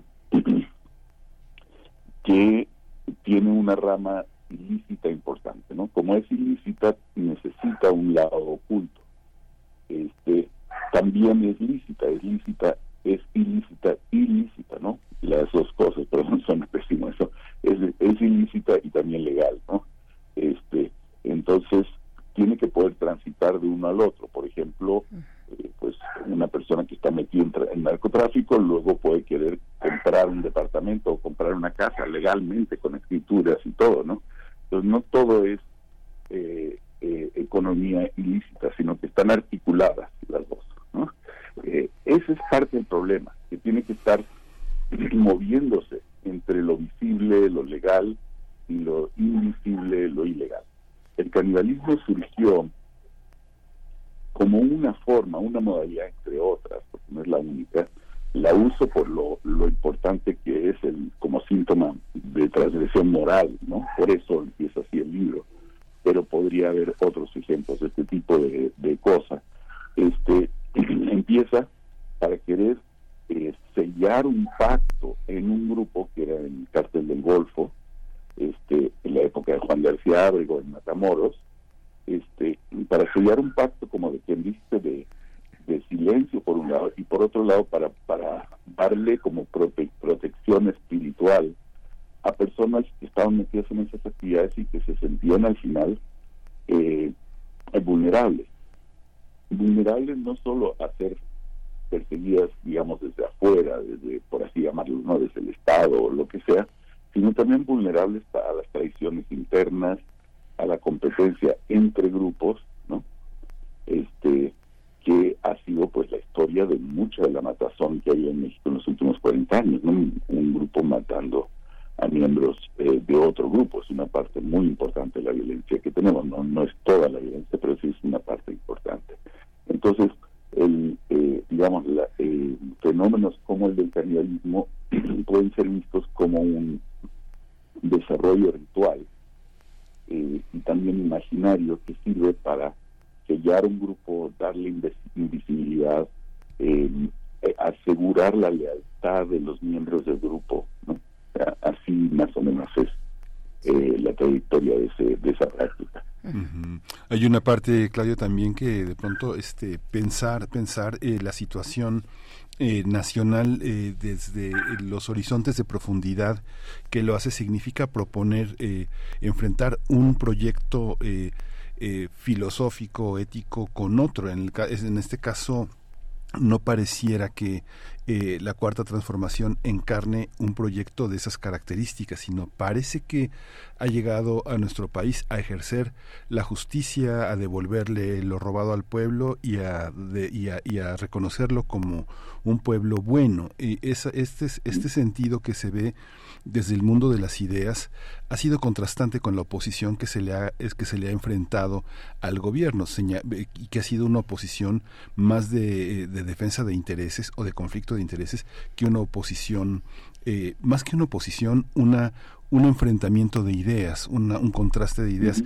En ese sentido, cuando ha señalado el carácter ontológico con el que el presidente define, o el presidente o el proyecto de la Cuarta Transformación define al pueblo, la delincuencia y el mal, ¿cómo, cómo, cómo entenderlo? Coloca este marco de ideas que analizas y que propones como una oposición se tendría que leer en el marco de una oposición Claudio cómo nos podrías explicar un poco cómo te cómo te sientes enfrentado eh, eh, en el mundo de las ideas con este con esta nueva manera de entender a México sí em, a mí me parece que en la manera de, formular el, el, momento histórico que ha sido digamos de la 4T eh, tiene algunas ventajas y algunas desventajas, pero lo que no tiene es una descripción muy real de su situación en la historia. Em, eh, no lo digo desde la oposición, eh, no lo digo, digamos, desde la visión periodista o panista o nada de eso, sino tratando de verlo como, como historiador, ¿no? Este, eh, lo que tiene de bien, me parece, para este tema que nos está ocupando, es bueno la, la, la idea de, que de cierta bondad popular de que la, la digamos las economías violentas en las que está metida México no son un reflejo necesariamente una maldad de las personas que están metidas en ella. Esa parte a mí me parece muy importante y positiva. Eh, también me parece eh, correcto pensar que para poder eh, hacerle frente a este tema se necesitarán políticas sociales, eh, inversiones en políticas sociales. Hasta ahí, en, lo específico de las políticas sociales ya no me parece muy bien, pero que se necesitarán políticas sociales, sí, inversiones en políticas sociales. Entonces, hay una parte de esto que tiene un lado eh, que me parece bien, pero eh, lo que no me parece eh, para nada correcto es, primero que nada, el análisis de la economía misma. Es decir, la idea de que todo esto se va a poder eh, eh, resolver con una política desde el gobierno eh, de repartición de recursos con lo que llaman aquí programas sociales, que son finalmente programas de reparto de dineros, ¿no? becas y demás. y tampoco creo que la hipertrofia, digamos, de las fuerzas militares, que es la otra parte de la solución que se le ha dado en este gobierno, eh, seguir eh, con el proceso de militarización que ya lleva 20 años o más eh, creciendo en México, que eso va a ser tampoco la, la solución. Entonces, me parece que hay ahí como una cierta falsa conciencia en en el gobierno actual, que en realidad en cierto modo continúa eh, una dialéctica que había empezado antes. No se logra zafar de esa dialéctica, ¿no? Entonces, por ejemplo, en la época de Calderón, eh, lo que tenemos es la idea de que estos son criminales, son eh, apátridas, ¿no? Como decía, por cierto, decía, por cierto, militares, son los militares, los mismos militares que están todavía hoy, eh, decían que estos, eh, digamos, estas personas que estaban metidas en estas organizaciones eh, no, no, en fondo, no merecían los derechos de la nacionalidad. esa, ese es el primer momento, ¿no? momento de El segundo momento de Peña es un poco hacerse hacerse guaje, un poco decir, bueno, si nosotros no le hacemos tanto, no pelamos tanto el fenómeno, si lo, le bajamos un poco el volumen a la violencia en los medios, eso va a quitarle al crimen organizado el aliciente de la publicidad, que le estamos dando publicidad al hablar de ellos, al hablar de todas las barbaridades y atrocidades que se están haciendo, entonces si le bajamos el volumen, va a bajar eh, la violencia. Eso funciona. Eh, cada una de estas, de estas soluciones tiene algunos efectos, puede tener algunos efectos incluso de inhibición a, algunas cosas o de, estimularlas, ¿no? Pero ese es el segundo momento. Y el tercer momento es el de los abrazos no balazos, el actual, eh, que no describe qué es qué es esa política, ¿no? ¿Qué significan abrazos? ¿Qué significan los abrazos? ¿Y qué significan los no balazos? Eh, ha seguido los balazos, desde luego que han seguido los balazos, y también han continuado los abrazos, porque abrazos también los había antes, ojo este, o sea, sabemos por casos como el de Ayotzinapa, que ha sido tan investigado, eh, pues que había abrazos antes también, ¿no? Desde el punto de vista. Entonces, eh, que hay abrazos eh, no es nuevo y que hay y, que el no balazos tampoco es del todo cierto. Entonces, en fondo, yo pienso que el, el gobierno actual, su manera de, imaginar el problema, básicamente fracasó, no, no funcionó, eso está claro, si bien todos los días la nota este roja, hoy en la mañana leí un periódico que desaparecieron tres periodistas el Tasco, o sea, esto, pero eso es la nota más o menos un día sí y otro también, ¿no? Entonces eso no es, no se logró, pero no se logró, eso no quiere decir que no haya habido allí algunas, algunos elementos valiosos habría que rescatar a la hora eh, de, pensar como más en serio el problema. La razón por la que no se ha pensado en serio el problema, y perdón, con esto termine esto, perdón que me largue, este, eh, me parece que la razón por la que no se ha eh, pensado bien el problema va por dos lados. Por un lado, porque es difícil pensarlo, es decir, necesitas invertir un poco en ciencias sociales, en, en gente que esté trabajando sobre el tema, esa es una parte. Pues la otra parte es que en el fondo sí ha sido una economía que también ha sido rentable para la clase política. Eh, no para toda la clase política, pero sí para mucha de la clase política. Entonces, eh, los políticos ganan, ganan elecciones diciendo que van a meter a la cárcel a todo mundo, que ellos sí eh, van a, este, ¿no? van a estar en contra de todo, los, de todo lo que se hizo antes, y así más o menos se van legitimando y, hasta que ya no les funciona, pero la clase política tiene, toda la clase política, oposición y gobierno, tiene una responsabilidad en lo que está pasando. La clase política es una crítica bastante severa. Doctor Claudio Lomnitz, nos, nos acercamos al, al cierre. Eh, me gustaría eh, que nos comentara en, este, en esta obra de la que hablamos, para una teología política del crimen organizado, ¿Cómo se explica, mm, digamos, la, la, precaria capacidad del Estado para gestionar estos cambios, estos cambios en las costumbres, este impacto en el cambio de la moral, finalmente para eh, poder hacer lo que le corresponde y hacerlo de una manera, eh, pues, con cierta capacidad, por ejemplo, de gestionar también la justicia? ¿Cuál es, cuál es el papel del Estado en todo este cuerpo eh, argumentativo que, que nos presenta en este libro? Creo que estamos ante un proceso no de este gobierno, sino de los últimos 30 años, casi 40 años, eh, en que se ha ido reduciendo algo la capacidad del Estado de procesar y administrar la economía realmente existente en México. Entonces lo primero es ver esa economía. Parte de esa economía es una economía ilícita, parte son economías, por ejemplo, informales, eh, que están frecuentemente siendo articuladas también a través de la violencia. Entonces los grupos de crimen organizado también están a veces articulando, organizando a la, economía informal. Y hay veces en que la, misma economía formal está dependiendo, digamos, de eh, fuerzas paramilitares, por así decirlo, ¿no? Crimen organizado. Este, lo hemos visto a veces en la historia de la minería, lo hemos visto a veces incluso en la, en la historia de los proyectos eh, de gobierno que a veces eh, necesitan, o no es que necesitan, pero usan al crimen organizado para, entre comillas, limpiar socialmente una zona antes de este eh, antes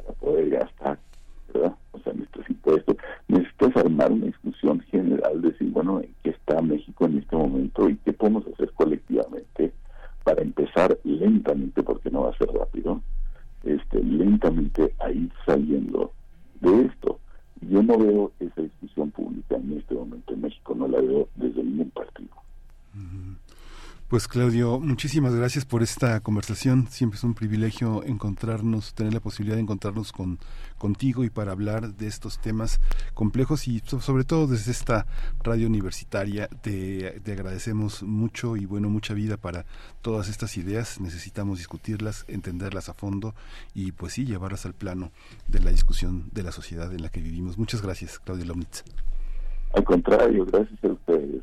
Un abrazo, buen día. Hasta pronto. Un abrazo, muchas gracias. Hasta pronto. Para una teología política del crimen organizado de Claudio Lomnitz, publicada por el Colegio Nacional y por Editorial Era. 8 con 35 minutos, vamos a hacer una pausa musical y se trata de una complacencia, cambiando de ánimo completamente. Mm, Martelena Valencia dice, ojalá puedan poner esta canción dedicada a las mujeres que tiramos los tacones. Bueno, pues es Déjala que baile de Melendi con Alejandro Sanz y Arcano. Que la tierra no es plana, ni la ciencia ya es de herejes, hoy que no marcan tendencia, más las pinturas rupestres, hoy que no tienen sentido las palomas mensajeras. Ahora que por fin las redes unen al planeta. Ella no es la princesa delicada que ha venido a este par y a estar sentada. Ella no es solamente lo que ves. Allá ni tú ni nadie le para los pies. Déjala que baile con otros zapatos. Unos que no aprieten cuando quiera dar sus pasos. Déjala que baile con faldas de vuelo con los pies descalzos, dibujando un mundo nuevo. Déjala que baile.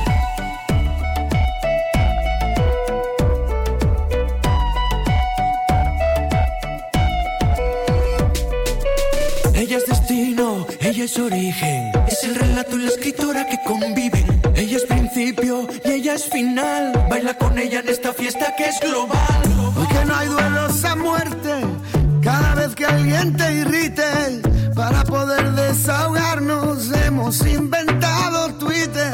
Si pensamos diferente, ya no huele a disputa. Los filósofos no brindan con cicuta.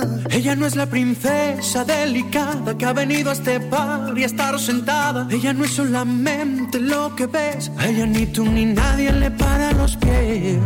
Déjala que baile los zapatos, unos que no aprieten cuando quiera dar sus pasos.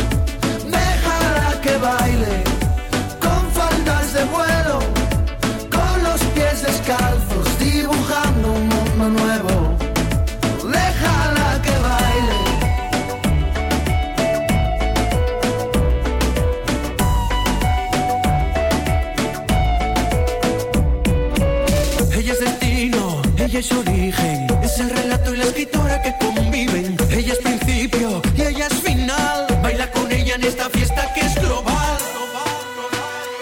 Oye, escucha, es la lucha.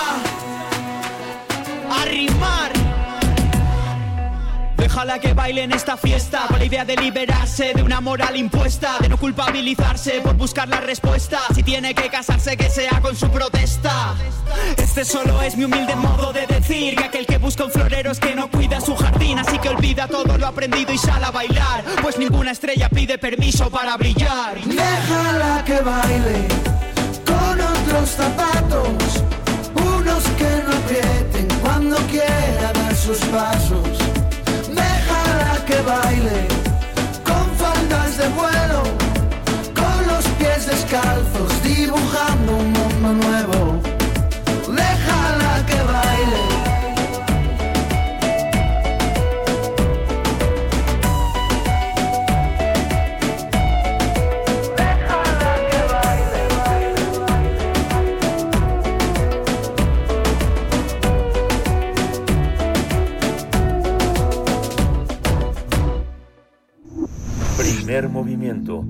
Hacemos comunidad con tus postales sonoras. Envíalas a primermovimientounam.gmail.com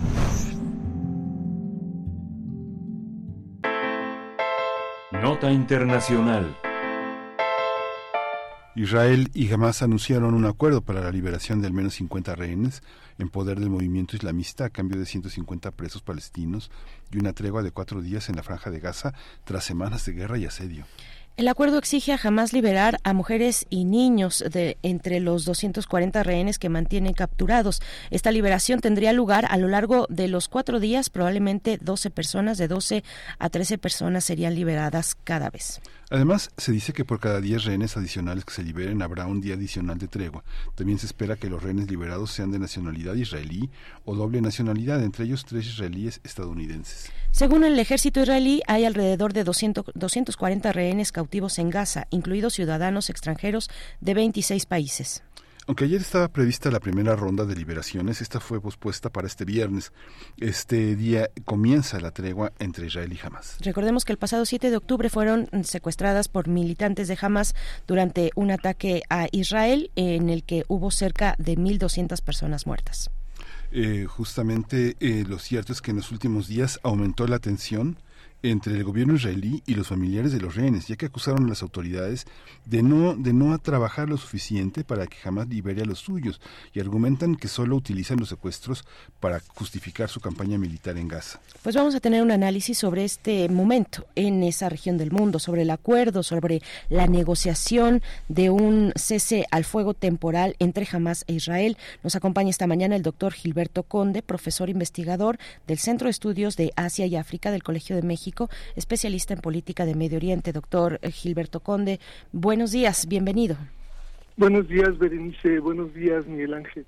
Muchas gracias, doctor, por estar con nosotros. ¿Cómo ve estas negociaciones? ¿Son en realidad lo que señalan los familiares, una, una, estrategia, una estrategia militar más que una cuestión humanitaria? ¿Cómo observa el panorama, doctor?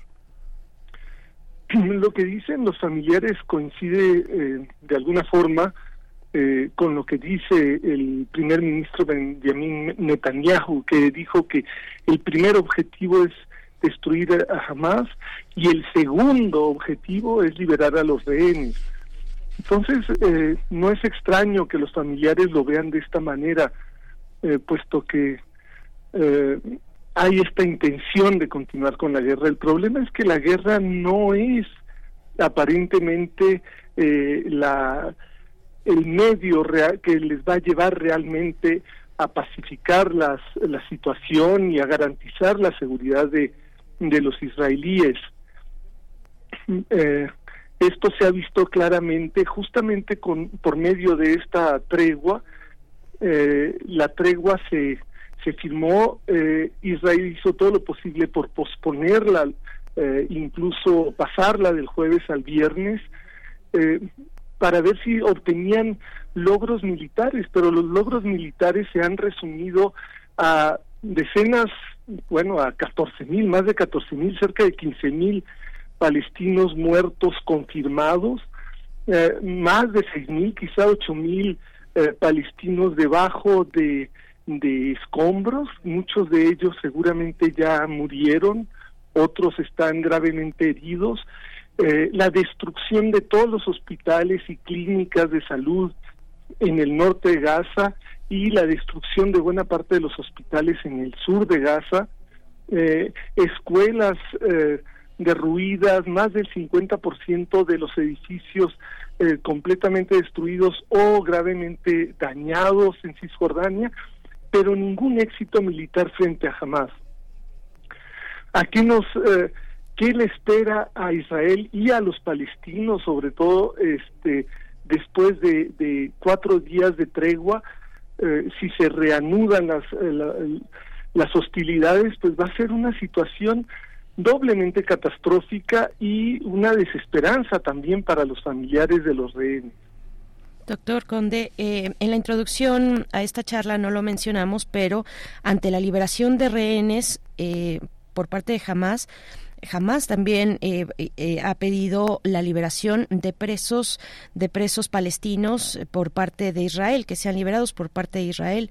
Es, es así la situación eso se ve posible. Estamos ante una negociación que propone un intercambio digamos entre rehenes y presos y presos y presos palestinos eh, habla, eh, se, se, entiende también por, en, esta cantidad de presos, eh, personas apresadas de origen palestino, pues muchas, muchas son mujeres y también menores de 18 años.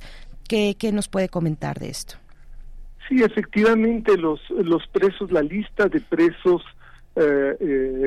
palestinos que elaboró el gobierno israelí para ser liberados es una lista de 300, o sea, de los cuales se liberaría 150 a cambio de los primeros 50 rehenes.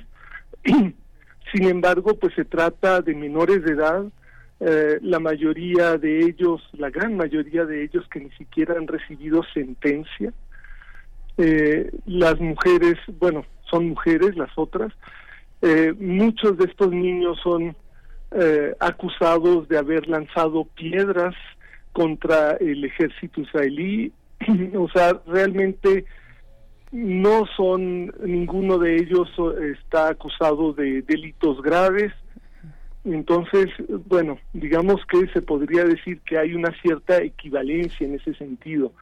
Sí, jamás se, Sí, sí perdón que, que, le interrumpa nada más entonces para, para precisar esto que es, que es importante, me parece que es eh, la cuestión de que opera en Israel para con las personas palestinas, eh, opera un esquema llamado de detención administrativa. Eh, donde eh, pueden ser detenidos los palestinos por parte de autoridades israelíes sin cargos de manera indefinida. De hecho, la ONU se ha pronunciado al respecto y el, en mayo de este año, en mayo, eh, se, se batió también un récord de este tipo de detenciones administrativas. fueron 1.128 palestinos apresados bajo ese sistema que incluso organizaciones de derechos humanos dentro de mismo Israel, organizaciones de derechos humanos israelíes, califican de ilegal. ¿Sería de eso de lo que estamos hablando ante, esta, eh, ante este perfil de presos palestinos que podrían ser liberados?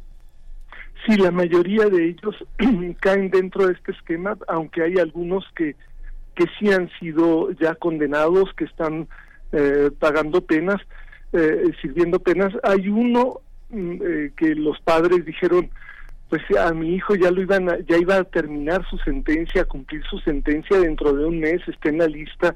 ¿Para qué lo ponen ahí? Nosotros con toda calma habríamos podido esperar un mes para que lo liberaran y que hubieran dejado en esa eh, eh, en su lugar a alguien que que tuviera frente a sí más tiempo de condena este mm, mm, en la cárcel israelí. Es este tipo de, de situación que parece sumamente injusta. Además no hay nadie en la lista israelí de los más de tres mil palestinos que han sido arrestados durante las últimas semanas eh, de en Cisjordania, ya no hablemos de Gaza, en Cisjordania han arrestado a, a más de 3.000 eh, palestinos. Eh, muchos de estos arrestos parecen totalmente arbitrarios y, y, este y nadie, ninguna de esas personas está en la lista esta esta situación este genera genera esta guerra genera digamos un contraste enorme entre lo que vive la población y lo que vive el gobierno y la y la y la batalla simbólica. Es un poco la labor de los medios y de los analistas hacer estas distinciones. Dónde estamos en el en, en la parte en la parte humana y, eh, y, humanista y qué tantas posibilidades tiene que tiene de empujar hacia otro destino, hacia un destino de tregua o de paz, eh, aunque sea de una manera gradual, doctor. Bueno, hay, hay por un lado, este, eh, los, sí, efectivamente hay una división entre entre población y, y gobierno, particularmente en Israel, aunque la mayoría de la población, dado lo fuerte, lo impresionante, lo horrible que fue eh, el 7 de octubre para la población israelí. Mucha gente en Israel quiere que eh, continúe la guerra hasta aplastar completamente a Hamas, a pesar de que esto obviamente no es posible. No obstante, eh, no obstante, insisto, la gran mayoría de la población israelí no quiere que continúe en el gobierno Benjamin Netanyahu ni este ni el grupo que lo acompaña actualmente que son eh, una gran parte de ellos extremistas absolutos de organizaciones que incluso eran consideradas por el gobierno de Estados Unidos como terroristas hace eh, apenas un año y que y que bueno son parte del problema precisamente y de la dificultad de llegar de que esto no sea solo una tregua, solo no sea solamente un alto al fuego temporal, sino un alto al fuego real. Entonces hay hay hay una situación compleja. Si hubiera elecciones en Israel hoy, el partido Likud, el partido de Netanyahu, que no es el más extremista a priori, ¿verdad? sacaría solamente 17 escaños, ganaría solamente 17 escaños de un parlamento, la Knesset, de, de 120, eh, cuando que actualmente detenta eh, pues más de 40, es decir, se reduciría a menos de la mitad la bancada eh, del partido de Netanyahu y otros partidos crecerían enormemente según las encuestas israelíes. Del lado palestino, pues la población está desesperada, desesperada ya antes del 7 de octubre. ante una situación de colonización prácticamente en la que no viven en su propio estado, viven no solamente no viven en su propio estado, sino viven bajo una serie de, de arbitrariedades. Eh, la punta del iceberg no es más que lo que decía Berenice hace unos hace unos minutos de estas detenciones administrativas totalmente arbitrarias, pero es una situación bastante insoportable. Entonces, eso insoportable se ha, ha aumentado enormemente desde el 7 de octubre con esta con esta guerra eh, feroz que, que, que, mucha gente, incluso eh, especialistas judíos, ellos mismos del holocausto, eh, han calificado de, de, genocidio, de intento de genocidio, cuando menos, y que es una, es una situación realmente gravísima. Para comparar, eh, 2.3 millones de habitantes es aproximadamente la población de la delegación Iztapalapa eh, en la Ciudad de México. El, el territorio de Gaza mide 40, 40 y tantos kilómetros de largo por eh, 8 kilómetros de ancho en promedio. Es, es un territorio sumamente pequeño. Y estamos hablando de que tenemos ante nosotros casi 15 mil muertos confirmados, además de los que están por confirmarse, eh, 36 mil heridos en el lapso de mes y medio. Es realmente alucinante la situación. Es, es eh, dificilísimo de describir y de... Vamos a recuperar la comunicación. Hay que decir que, bueno, han pasado cada cada momento son de eh, ocurren cuestiones importantes en torno a este tema. La decisión, por ejemplo, en términos internacionales, de que el gobierno sudafricano cerrara su embajada en Israel, eso fue comunicado en esta semana. También vimos ahí la confiscación de un buque de carga israelí por parte de los hutíes de Yemen.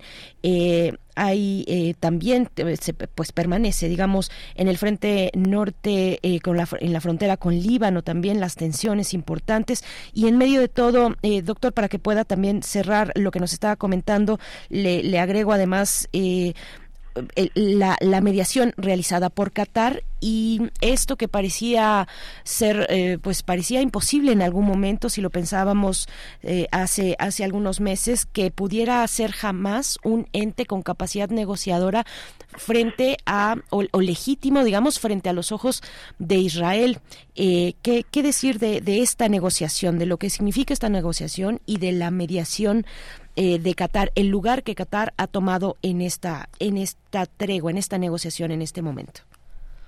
A Qatar se le ha dado el papel de mediador desde hace, desde hace algún tiempo. Ah, medió, para abundar en esto, fue mediador en la negociación entre Estados Unidos y los talibán en Afganistán. Hace eh, poco tiempo relativamente, este, los talibán tenían una sede en Qatar cuando que ahí mismo en Qatar está, que es un país bastante pequeño, tiene ahí una, una nave, una base naval, perdón, de Estados Unidos, una de las más importantes en la región.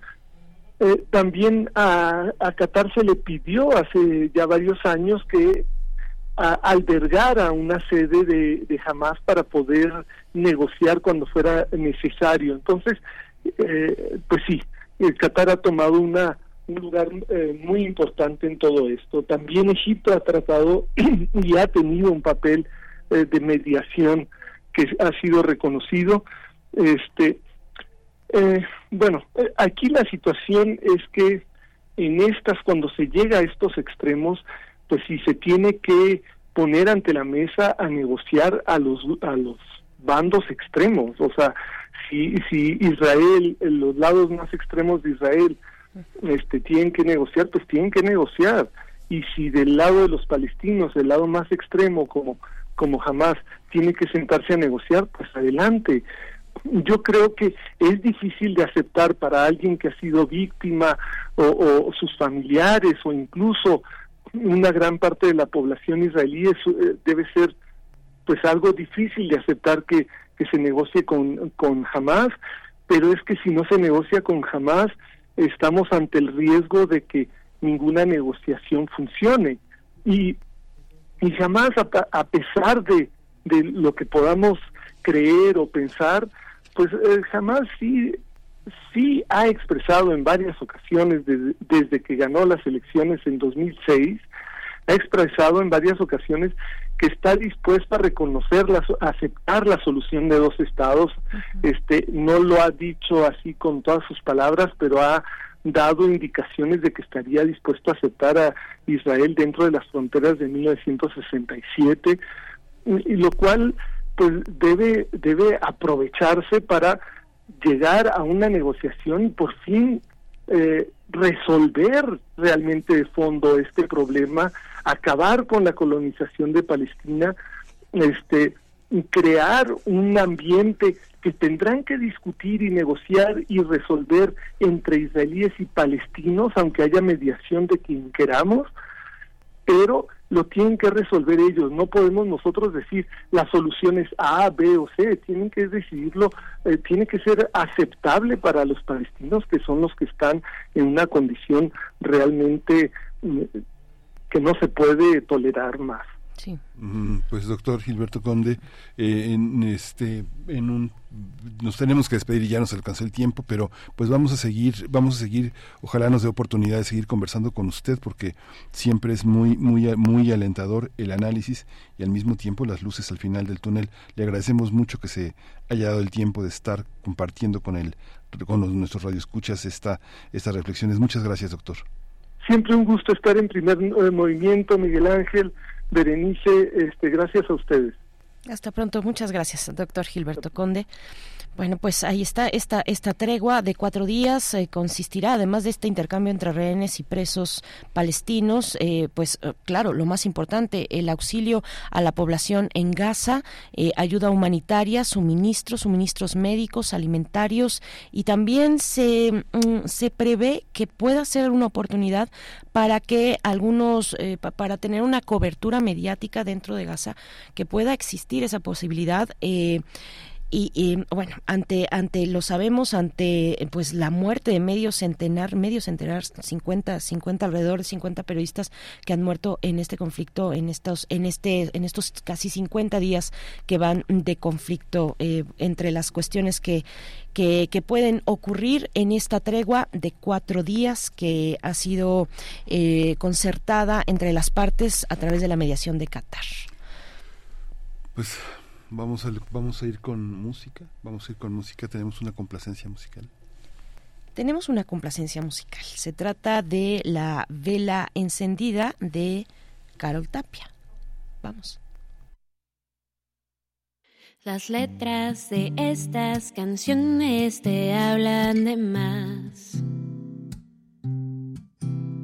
Te dicen palabras que siempre intento ocultar llegar y la noche se enciende. Te veo llegar y se apaga mi mente.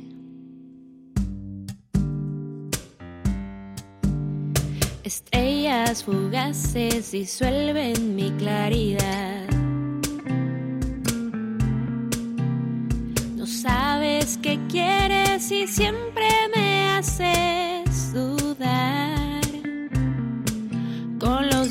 siempre actúas distinto. Y yo agradezco seguir a mi instinto animal. Aunque quisiera que eres para mí, ya sé que no, ya sé que no, juegas un juego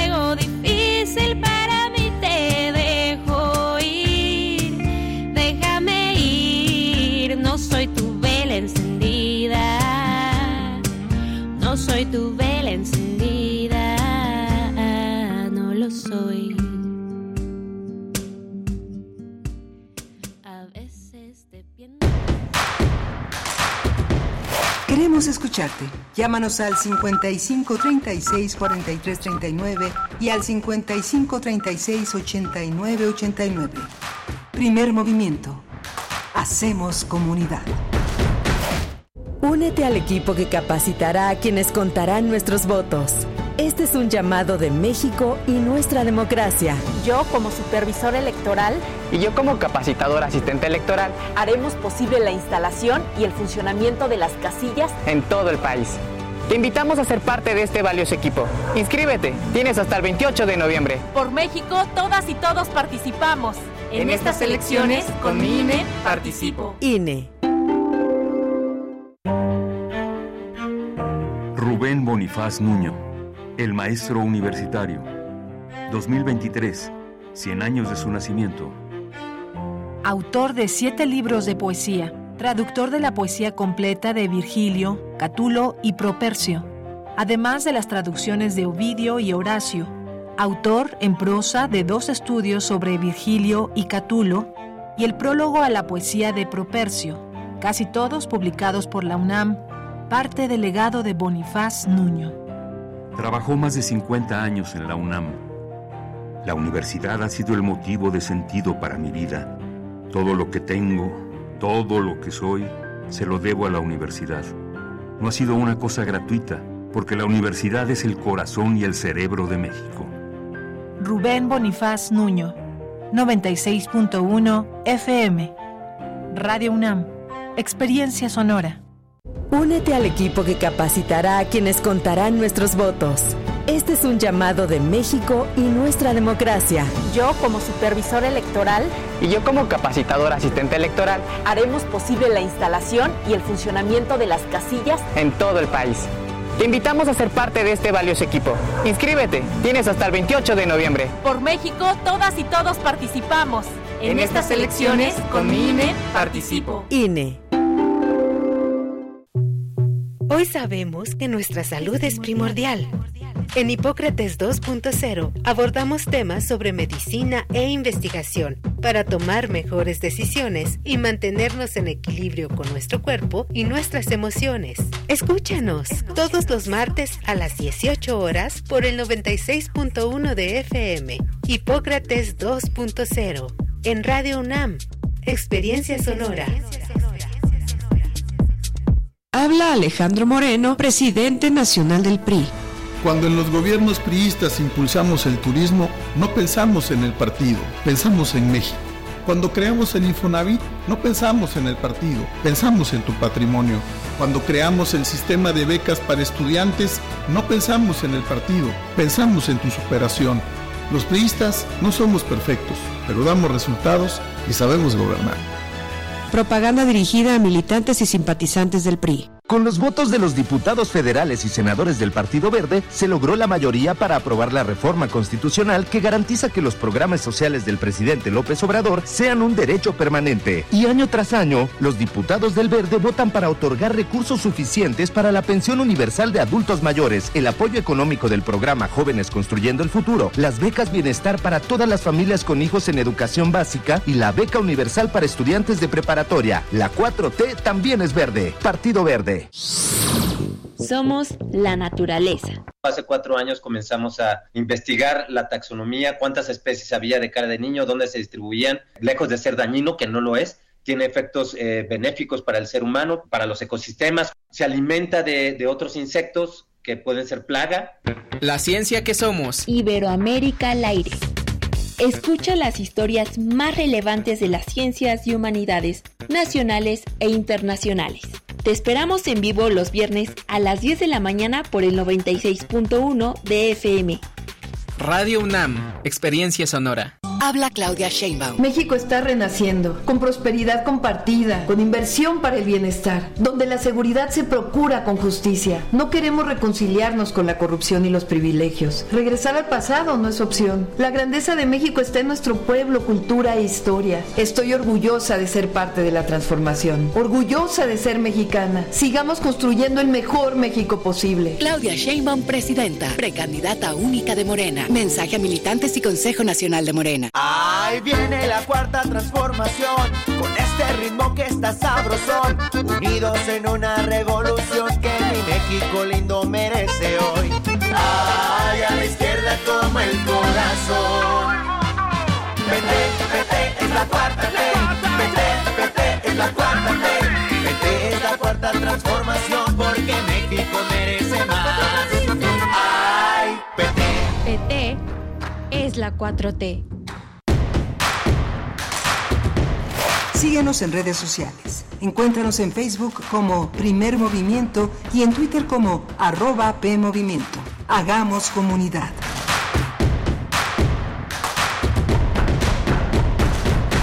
Hola, buenos días. Ya son las 9 de la mañana con 6 minutos de este viernes 24 de noviembre, fin de clases. Continúa un periodo de un periodo de gracia, de, un periodo de exámenes finales, un periodo de entrega de trabajos, pero es nuestro último día de clases en la en el sistema escolarizado de presencial de la universidad. Estamos en esta cabina, está Rodrigo Aguilar al frente de la producción ejecutiva, está Violeta Berber en la asistencia de producción, está Crescencio Suárez esta mañana en el control de los controles técnicos de la cabina y mi compañera Bernice Camacho al frente de la conducción. Querida Bernice, buenos días.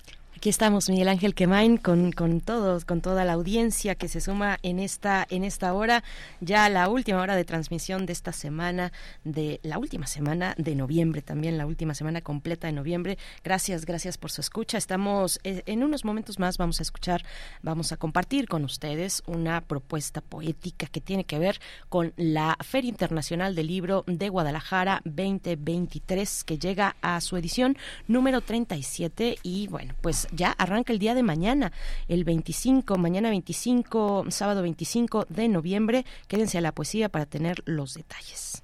Vamos a tener también, además, la Noche de las Estrellas con sus organizadores con las personas que han hecho posible este encuentro maravilloso de todos los aficionados a ver el cielo y que este, eh, que este eh, en este momento para la universidad es tan importante, concentra tantos esfuerzos, se comunica con tanta gente.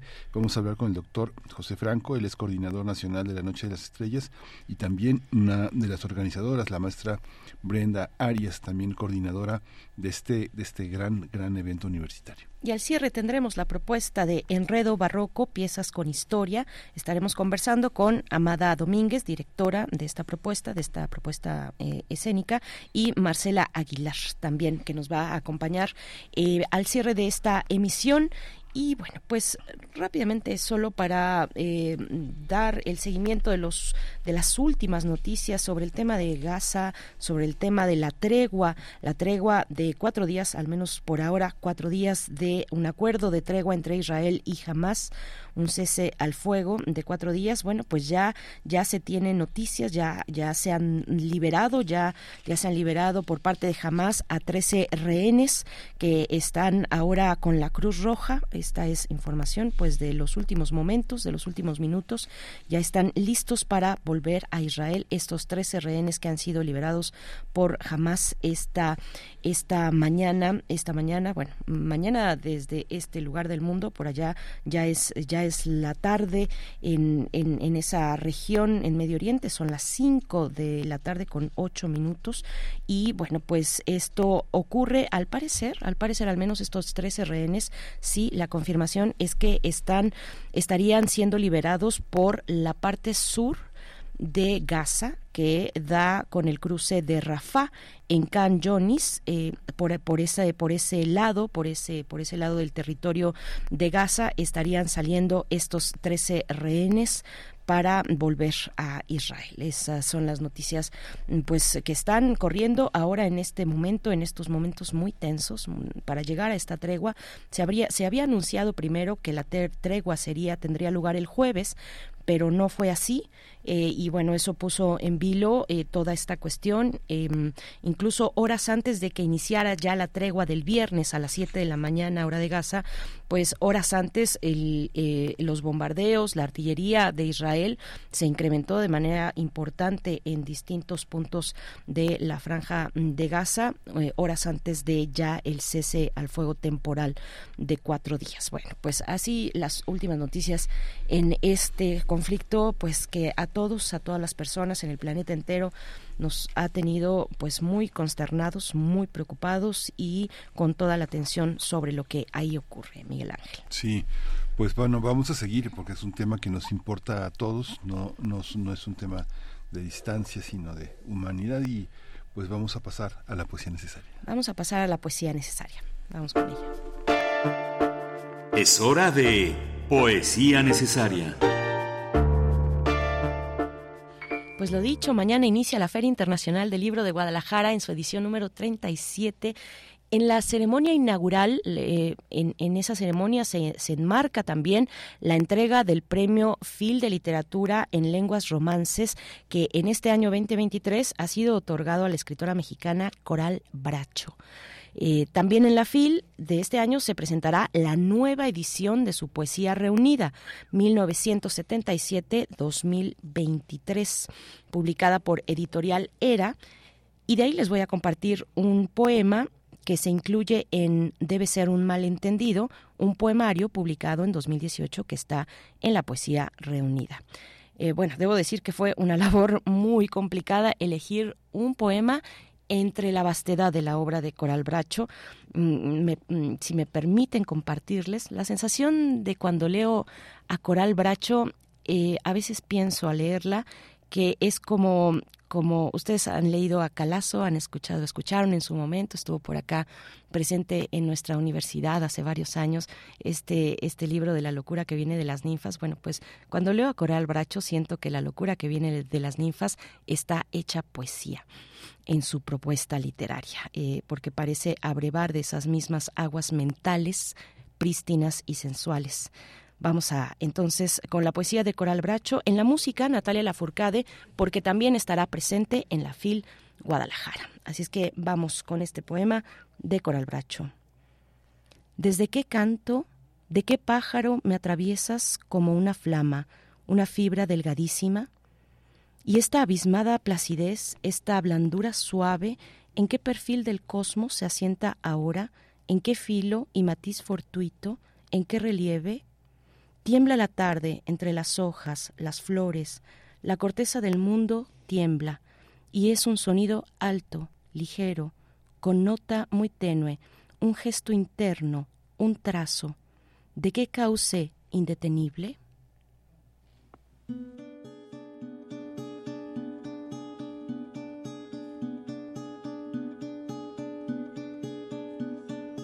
Que he sacado con la luna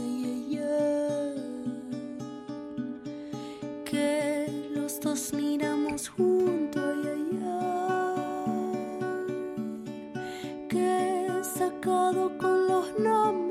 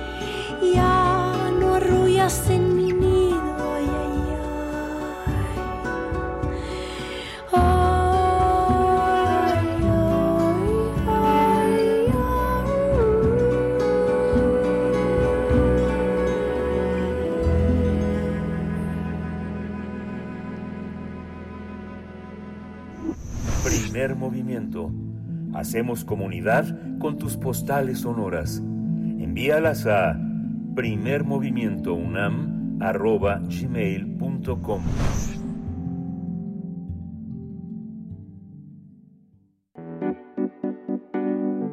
La mesa del día. Mañana, sábado 25 de noviembre, se va a realizar la edición 15 de la Noche de las Estrellas, que este año está dedicada a Valentina Tereshkova, cosmonauta, ingeniera, política rusa, primera mujer en viajar al espacio y que actualmente tiene 86 años de edad. Además, la celebración de la Noche de las Estrellas regresa a su sede principal, las Islas de Ciudad Universitaria, con el lema 60 años de mujeres en el espacio, ya que el 16 de junio de 1963, Valentina Tereshkova eh, se convirtió en la primera mujer en volar al espacio exterior y orbitar la Tierra. La Noche de las Estrellas 2023 tiene contempladas muchas actividades como talleres, conferencias, experimentos en más de 40 carpas y planetarios a cargo de aficionados a la astronomía, estudiantes, investigadores y divulgadores de la ciencia. De esta manera, las islas de Ciudad Universitaria serán el escenario de divulgación de la ciencia y de la presentación de un programa artístico con grandes proyectos de arte de la Coordinación de Difusión Cultural de la UNAM y la Secretaría de Cultura de la Ciudad de México a través del teatro, la danza y la música, así como de proyectos de inmersión vis- visual y sonora. La Noche de las Estrellas es una actividad nacional que se realiza de manera simultánea en más de 100 sedes en todo el país. También el público en general puede traer a las islas de Ciudad Universitaria sus telescopios, prestarlos, compartirlos y el formulario para el registro está disponible en la página www.nochedelasestrellas.org.mx. Pues vamos a conversar sobre esta celebración, la Noche de las Estrellas, en el marco del 60 aniversario de la primera mujer en el espacio, Valentina Tereshkova. Y nos acompañan dos invitados. Presento por mi parte al doctor José Franco, coordinador nacional de la Noche de las Estrellas, que puede estar unos, unos momentos con nosotros, pero agradecemos ese tiempo eh, con la audiencia. Doctor José Franco, buenos días, bienvenido. Muy buenos días, es un placer estar charlando aquí con ustedes. Muchas gracias, eh, José Franco. También está la maestra Brenda Arias, ella es coordinadora también de la Noche de las Estrellas y es un gusto recibirla. Eh, Brenda, buenos días, buen- bienvenida. ¿Qué tal? Muy buenos días. Un placer estar con ustedes. Muchas gracias. Buenos días a ambos. Bienvenidos. Pues un evento nacional, eh, doctor José Franco. ¿Qué decir de la importancia de este esta celebración, la Noche de las Estrellas, que se extiende a mm, más de 100 sedes en todo el país de manera simultánea? Sí, tenemos en este momento eh, registradas 114 sedes distribuidas en todo el país. Eh, todos los estados tienen bastantes, este, bastantes eh, sedes, excepto el estado de Colima, que por razones que no conocemos, pues este, esta vez no, no, no va a estar con nosotros.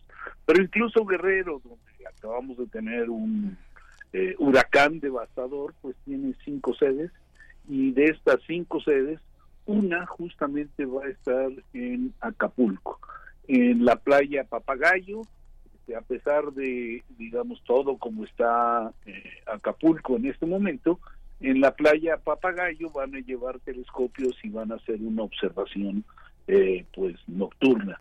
Entonces estamos muy muy contentos de tener este número tan grande de sedes para celebrar la quinceava edición de la Noche de las Estrellas y por supuesto estamos solidarizados con eh, el estado de Guerrero que acaba de ser eh, acaba de sufrir una devastación muy muy fuerte y como parte de la Noche de las Estrellas estamos haciendo un acopio de, de- para mandar a Guerrero.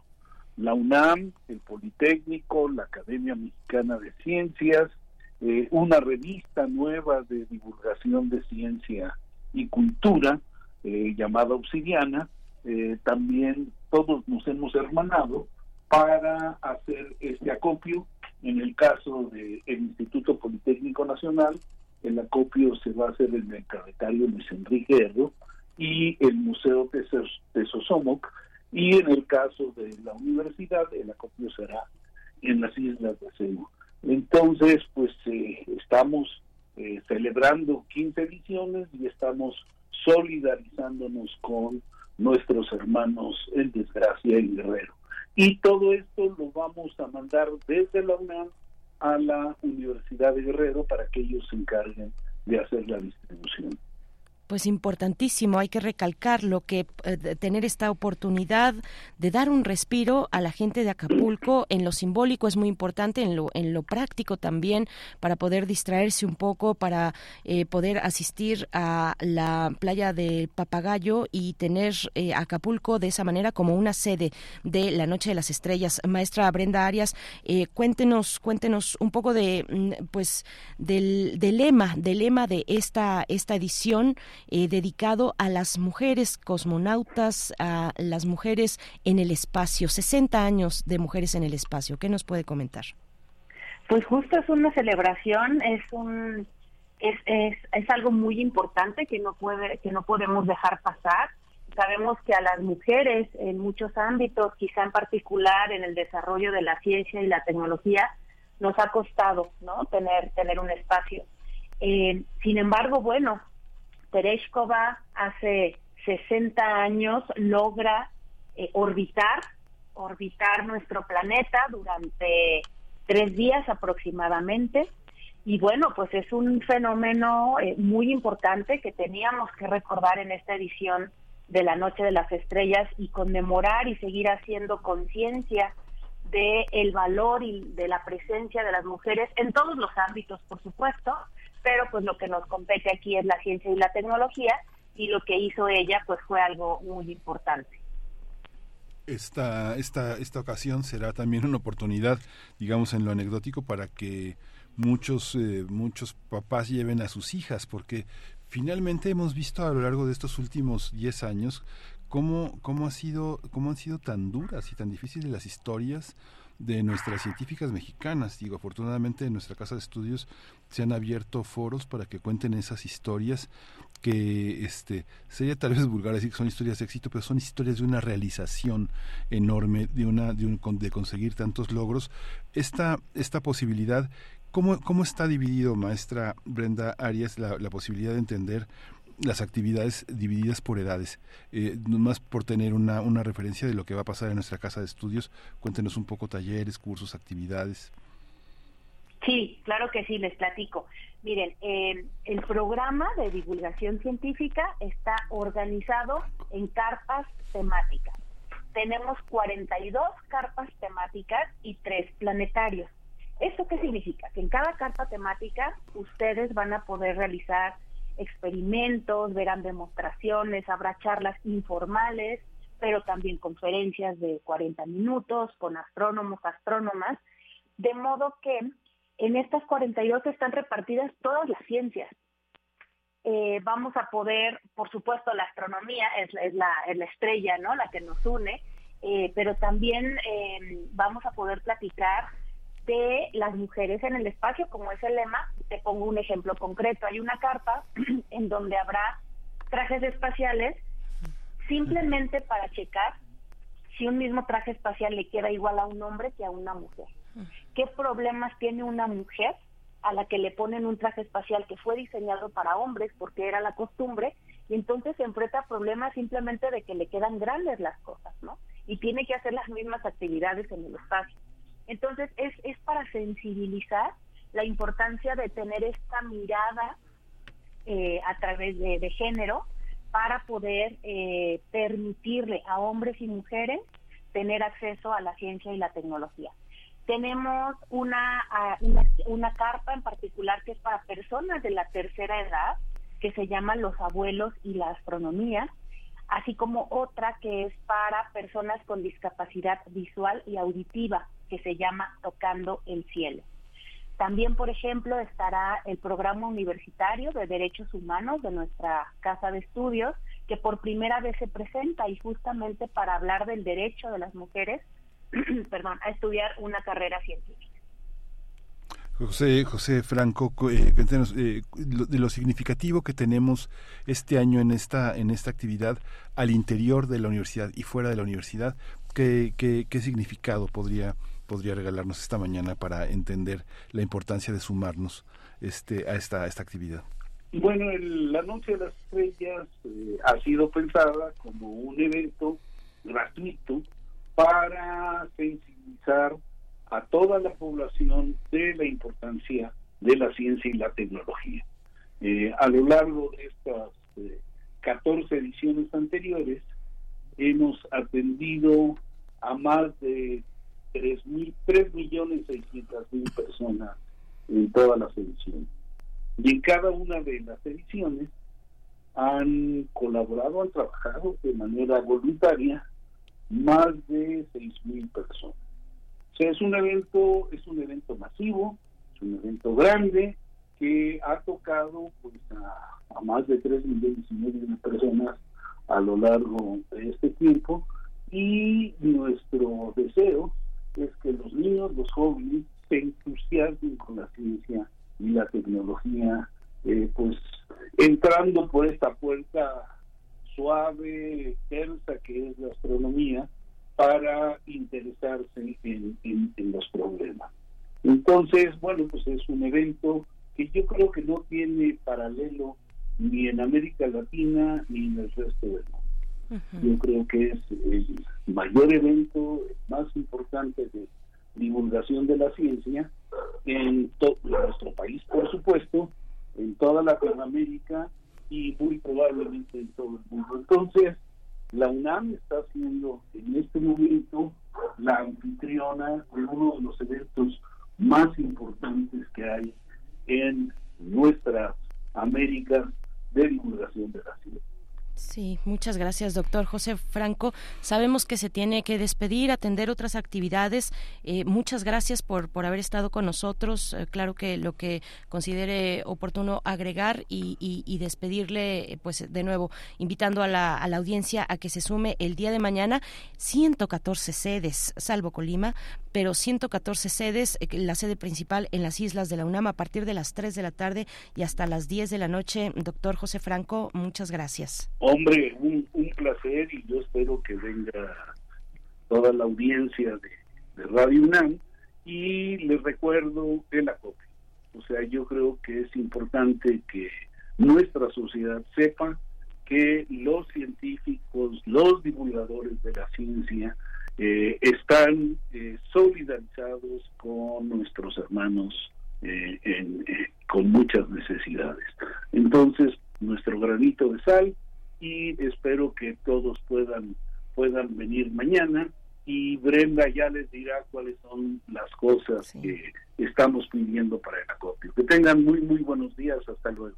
Hasta luego, doctor. Igualmente para usted, doctor José Franco, coordinador nacional de la Noche de las Estrellas. Y afortunadamente tenemos, contamos y seguimos con la presencia de la maestra Brenda Arias, coordinadora mm, desde la UNAM de este evento científico. Eh, maestra Arias, eh, me, me gustaría que nos comentara un poco de los de los ciudadanos aficionados a las ciencias astronómicas que son muy importantes en el mundo, que, que han eh, realizado hallazgos incluso y que, y que también hay, mm, tal vez, mm, mi pregunta es, de hecho, eh, preguntar qué tanto en México existen estos clubes o estas maneras de, eh, sin ser especialista, sin ser partícipe de un, eh, de, de, un cuerpo académico, eh, pues sí entrar a la, a la exploración de la ciencia, ciencia astronómica. ¿Qué nos puede compartir? Y si estos, y si estos, estos perfiles tienen presencia en la Noche de las Estrellas. Claro que sí. Sí, tocas un punto súper, súper importante. En nuestro país existen decenas y decenas de clubes astronómicos, de sociedades astronómicas. Son eh, de, los pilares para organizar este evento. La verdad es que las instituciones, desde la UNAM, las, eh, las jefaturas, las direcciones, pues nos dedicamos a organizar, a poner un poquito de orden en, en los recursos, pero es gracias a estos aficionados a la astronomía, gracias a los divulgadores de la ciencia, a los estudiantes, que es, posible la noche de las estrellas. En México, te digo, tenemos muchísimos clubes, prácticamente en cada estado de la República hay al menos una sociedad astronómica y por supuesto que participan. Ellos participan llevando sus telescopios y compartiendo el universo, pero también ya han desarrollado diversas actividades de divulgación científica a través de talleres, exposiciones, exhibiciones, conferencias, por supuesto, porque también tienen el conocimiento. Son personas autodidactas, quizá, eh, que se han puesto pues a, a, estudiar y aprender mucho más de la astronomía, del universo y por supuesto que también dan las conferencias. Entonces ellos son una parte muy importante del staff de la Noche de las Estrellas.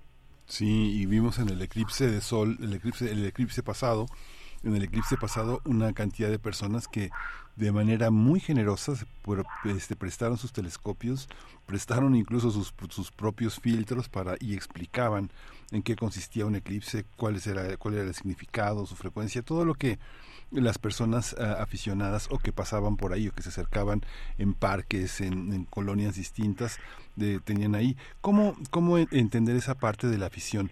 ¿Cuánta gente se incorpora eh, en el registro que tiene la, nuestra universidad a estas nuevas tareas um, y si es atendida después de que pasa una actividad como esta? ¿Hay manera de mantener contacto con ellos, de volverlos a invitar, de integrarlos? Sí, por supuesto. De hecho, tenemos un contacto permanente porque, como bien mencionas ahora con el tema del eclipse, pues siempre hay actividades, ¿no? En las que necesitamos colaborar con ellos. Eh, te pongo un ejemplo. El Instituto de Astronomía organiza un ciclo de conferencias que se llama El Universo los viernes, con una conferencia eh, en las instalaciones del instituto.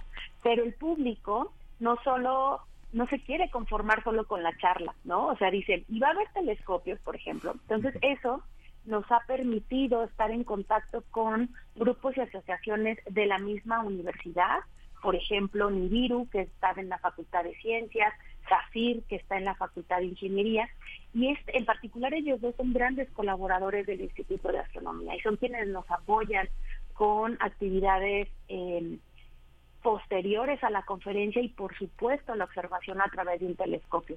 No sé si ustedes han tenido la oportunidad de ver a Júpiter o a Saturno o los cráteres de la Luna a través de un telescopio y realmente cambia la vida, cambia la noción de algo que yo sabía en un libro, ¿no? Que existía, que me han dicho, que incluso puedo ver en la tele, pero en el momento que son tus ojos los que a través del zoom, digamos, ¿no? De un telescopio te permiten ver los anillos de Saturno o las lunas principales de Júpiter. Híjole, es, es, un momento fascinante que se queda, se queda impregnado en la piel y en todo tu cuerpo, y por eso es que son tan eh, cautivadores, ¿no? Entonces, alguien que ha tenido esta oportunidad es, es muy, es clásico, digamos, que empiece a acercarse mucho más a las instituciones para aprender, porque dicen, esto, esto fue fabuloso, quiero más, ¿no? Entonces quiero ser parte de estos grupos que promueven el amor por, por la ciencia y por la comprensión del universo. Sí, eh, maestra Brenda Arias, me quedo pensando mientras, mientras eh, te escucho, maestra, que eh, la importancia de tener, eh, pues, eh, de, de, estos eventos, naturalmente, de un evento como este, pero también de tener observatorios eh, con capacidad, eh, observatorios nacionales y regionales con capacidad de recibir personas de recibir visitantes, de recibir grupos escolares, de que estas prácticas continúen, porque efectivamente nada, no hay comparación al momento de ver con los propios ojos y sentir en la propia piel lo que, lo que se puede experimentar cuando se observa el, el universo en eh, así de, de, mediando mediando unas lentes potentísimas sin, sin nada más y, y, en, y en tiempo real digamos no eh, porque bueno tenemos ya afortunadamente gracias a la tecnología muchas oportunidades opciones. Hay aplicaciones que nos ayudan que nos orientan para para explorar el universo. Pero bueno tener esos espacios qué nos puede comentar sobre sobre eso que pues que es tan importante para cualquier país. Eh, hay, hay, países en Estados Unidos, bueno, hay unos observatorios magníficos, magníficos. Eh, que, que, además son muy interactivos y que además de observatorio es museo y, y, tiene exposiciones en domos, eh, en, en, domos para poder casi experimentar eh, en, en 3D lo que ocurre en el universo. Pero, ¿qué decir de México? ¿Cómo estamos en ese sentido? También en México tenemos mucho que ofrecer. Eh, mencionas, por ejemplo, museos, y bueno, yo creo que el Museo Universum es un gran referente para México y para el mundo de todo lo que se puede hacer eh, para cautivar, para emocionar, para sensibilizar a niños y grandes respecto de la ciencia, ¿no? Las ciencias en general. Entonces me parece que Universum ya es una gran propuesta de nuestra universidad para atraer y, ofrecer conocimiento. Por otro lado, eh, el Instituto de Astronomía tiene bajo su cargo la responsabilidad del Observatorio Astronómico Nacional. Este observatorio tiene dos sedes. Una que está en San Pedro Mártir, en Baja California, en donde eh, es, es de difícil acceso, incluso geográficamente, ¿no? Eh, y es un, es, ese es el observatorio, digamos, para hacer investigación astronómica. Entonces tienen acceso pues los astrónomos y astrónomas que quieran observar a través de sus telescopios. El público puede visitarlo, por supuesto que sí, tiene que hacer simplemente un registro y se recibe para que la gente conozca pues cómo es un observatorio astronómico y cómo trabajan ahí. Pero la, la otra sede del observatorio está aquí muy cerca de Ciudad de México, en Puebla, en Tonancintla, Puebla. Y este observatorio, que tiene también un par de telescopios muy buenos, está em, dedicado al 100% a la educación y a la divulgación de la ciencia. Entonces también este geográficamente, digamos, es de mayor, eh, tiene mayor accesibilidad porque está aquí en Puebla, en Tonancintla, y también se puede consultar con el jefe del observatorio para que escuelas, eh, incluso familias también así puedan ir y visitarlo. Este observatorio también tiene ciclos de conferencias y esa justo es su intención, que la gente se acerque a través de una charla a conocer las instalaciones del observatorio. Entonces, me parece que México también ofrece a toda nuestra nación esta posibilidad. Claro, eh, maestra, pues, eh, pues importante tenerlo, tenerlo ahí en la agenda. Eh, por último, pues bueno, ¿cuáles son las, sobre todo las conferencias? el, el, el programa es muy amplio, de nuevo, son 114 sedes en todo el país. para el caso de la ciudad universitaria, cuáles son los eventos a los que podremos asistir como comunidad eh, de manera presencial eh, que no nos podemos perder, digamos, los destacados, conferencias, eh, porque hay de todo, hay talleres, hay danza, hay música, los talleres están fenomenales, hay también charlas con, con, científicos, con científicas, donde podremos desahogar todas nuestras dudas, eh, las más alocadas eh, que tengamos, eh, las más complejas también, pero digamos entre, entre las conferencias destacadas, ¿qué nos puede compartir? Claro que sí, mira, realmente todas las actividades valen, valen el esfuerzo de estar ahí, de verlas, pero entiendo que también para uno mismo es imposible estar en 40 carpas, donde en cada carpa se están ofreciendo cientos de actividades, ¿no? Entonces, de estas carpas hay dos, hay perdón, hay dos en particular que son exclusivas para las conferencias de los astrónomos y astrónomas del Instituto de Astronomía. Se llaman, la carpa 1 se llama Vía Láctea y la carpa 2 se llama Andrómeda.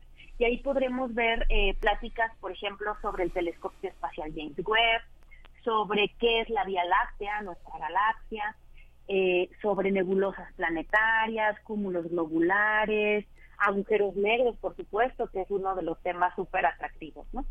Eh, en el escenario, porque tenemos un gran escenario, también habrá ahí una programación artística. Entonces, pues no se la pierdan, es desde las 5 de la tarde hasta las 10 de la noche la programación artística, pero las actividades de divulgación son desde las 3 de la tarde.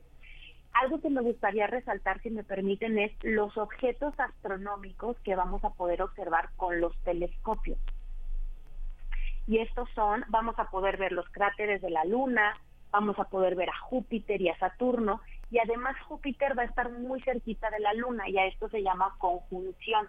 Entonces mañana Júpiter estará en conjunción con la Luna, pero además vamos a poder ver a la nebulosa de Orión, que es una zona muy estudiada por los astrónomos de, de la UNAM y es una cuna de estrellas, es ahí donde se están formando las estrellas. Hay muchísimas regiones, por supuesto, en el universo donde sucede esto, pero esta es una zona muy estudiada que está relativamente cerca, ¿no?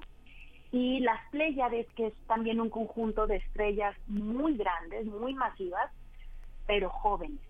Entonces, estos objetos se van a poder ver a, este, a través de los telescopios.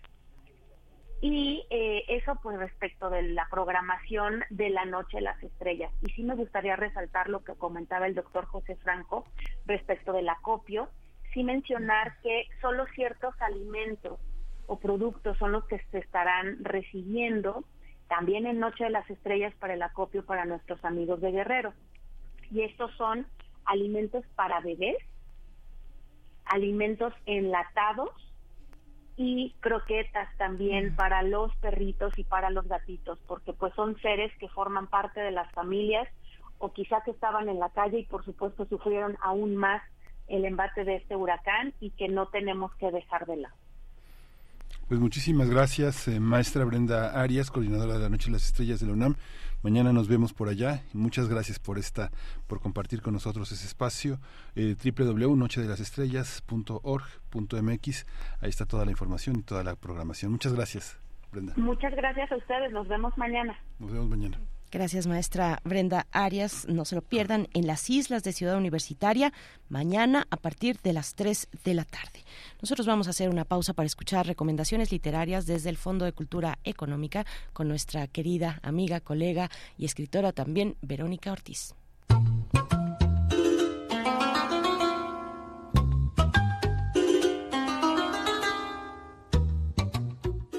Es un gusto saludarles a quienes siguen Primer Movimiento y desde luego a quienes lo hacen posible. Todo llevará su nombre.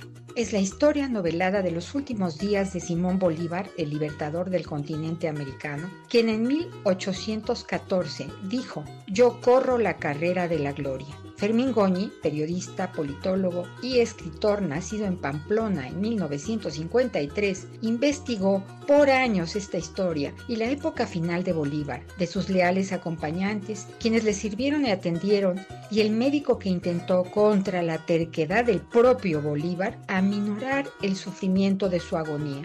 Con 47 años, amargado, solo y enfermo, con una tuberculosis heredada de sus padres que nunca atendió, Bolívar intentará salir de Venezuela y Colombia por los atentados que ha sufrido y que siguen amenazando su vida. Insiste en viajar a Europa, a Londres, donde se sentirá más seguro y distante de sus adversarios, pero sus malestares tienen otros planes. Será el doctor francés Alejandro Reverend, de 31 años, quien, armado de toda la paciencia y medicina conocida entonces, intentará mejorar los dolores que quejan a Bolívar, aunque sabe y le informa a sus cercanos que no solo es la avanzada enfermedad y la falta de tratamientos adecuados lo que deteriora aún más su debilitada salud, es la incomprensión y el olvido, provocando un padecimiento moral que nada ayuda a su restablecimiento.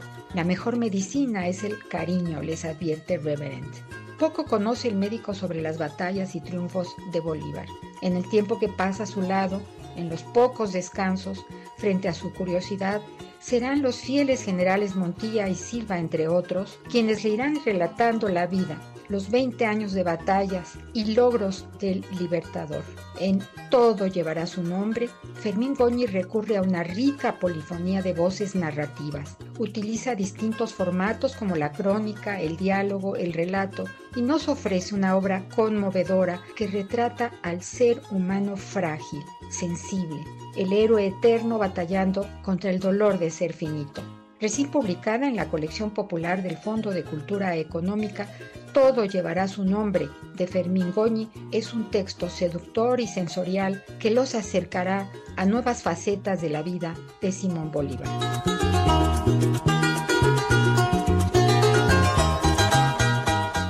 Porque leer transforma. Hasta la próxima. Primer movimiento. Hacemos comunidad con tus postales sonoras. Envíalas a primermovimientounam.gmail.com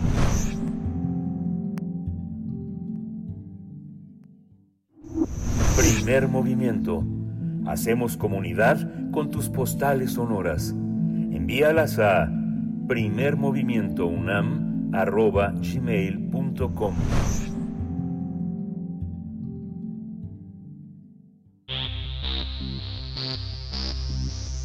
De festivales, ferias y más.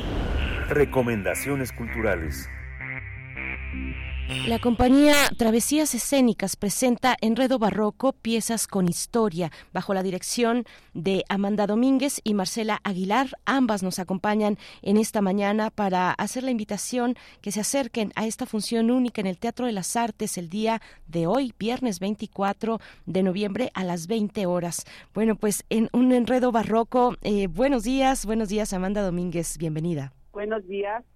Gracias. Igualmente Marcela Aguilar, ambas directoras de esta de este evento escénico, dancístico, poético, musical. Eh, Marcela Aguilar, buenos días. Buenos días.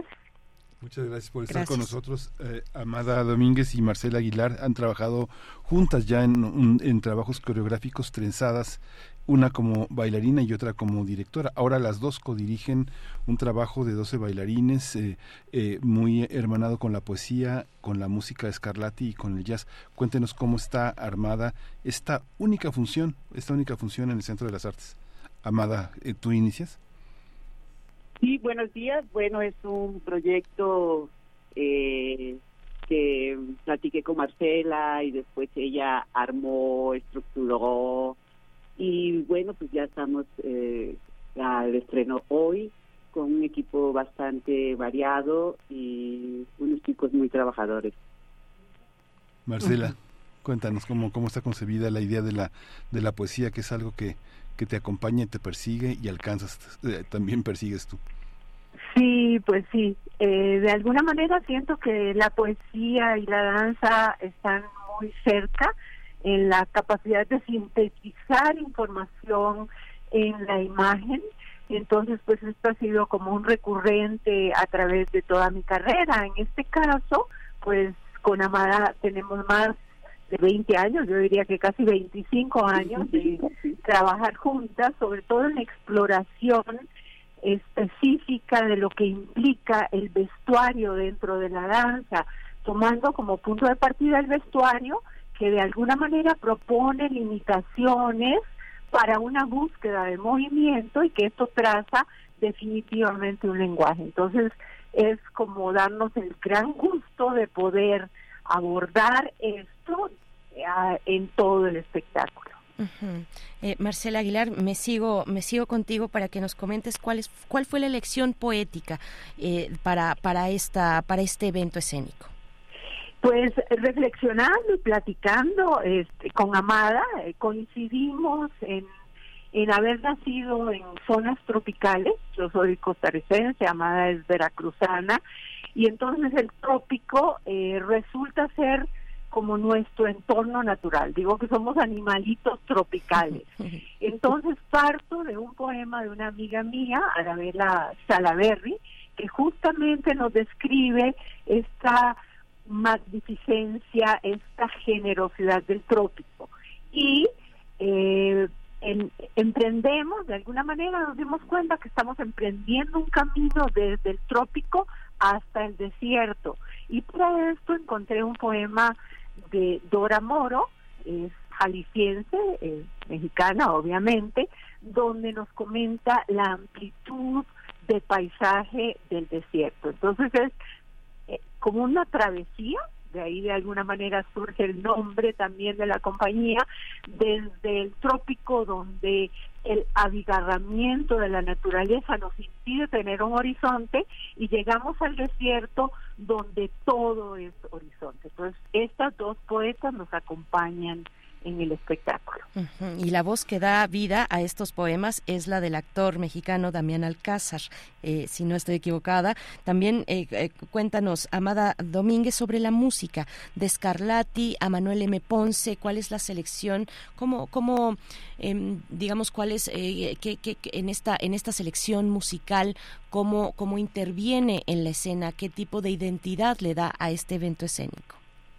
Bueno, la música está escogida por Marcela y está el compositor Lucio Sánchez, palapeño, eh, y cada música, cada pieza dice a cada escena. Las escenas están, es como una paleta de, de pintura, ¿no? Son este, escenas que no tienen que ver una con la otra y que están revestidas por la música y el vestuario y este pasando como con música muy específica para trabajar los pies, para trabajar la atmósfera, para trabajar, por ejemplo, la de Ponce como el recuerdo, eh, que es la, el recuerdo con un vestido barroco.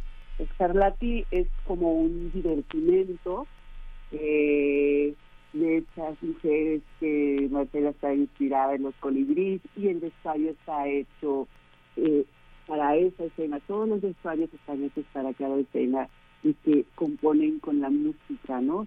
Es como crear atmósferas, espacios, o sea, y la música de Lucio Sánchez que nos acompaña en, en este río, que es jazz, y bueno, vamos desde el jazz hasta las percusiones, Escarlati, M. Ponce, como decía. Y bueno, la selección musical que escogió Marcela es perfecta para cada escena. Esta, también esta visión, por ejemplo, de, de terminar por hacer una obra con tanto esfuerzo, con tanto trabajo, pensar el vestuario para una sola función, ¿va a ser en realidad una, una sola función o esta piezas eh, con historias que va, va, a tener otro destino, se va a sumar otro proyecto, va a recorrer el país, ¿qué va a pasar? Marcela. Pues mira, esta es la primera de muchas. Así lo, así lo concebimos. O sea, sí, ya tenemos algunas eh, eh, fechas programadas en los pinos. En la intención es pues que se baile mucho. Está concebida la obra como un espectáculo para todo público eh, que sea disfrutable, que sea tan disfrutable como ha sido para nosotros hacerla, donde abordamos diferentes paisajes, diferentes paisajes que vienen desde nuestra infancia.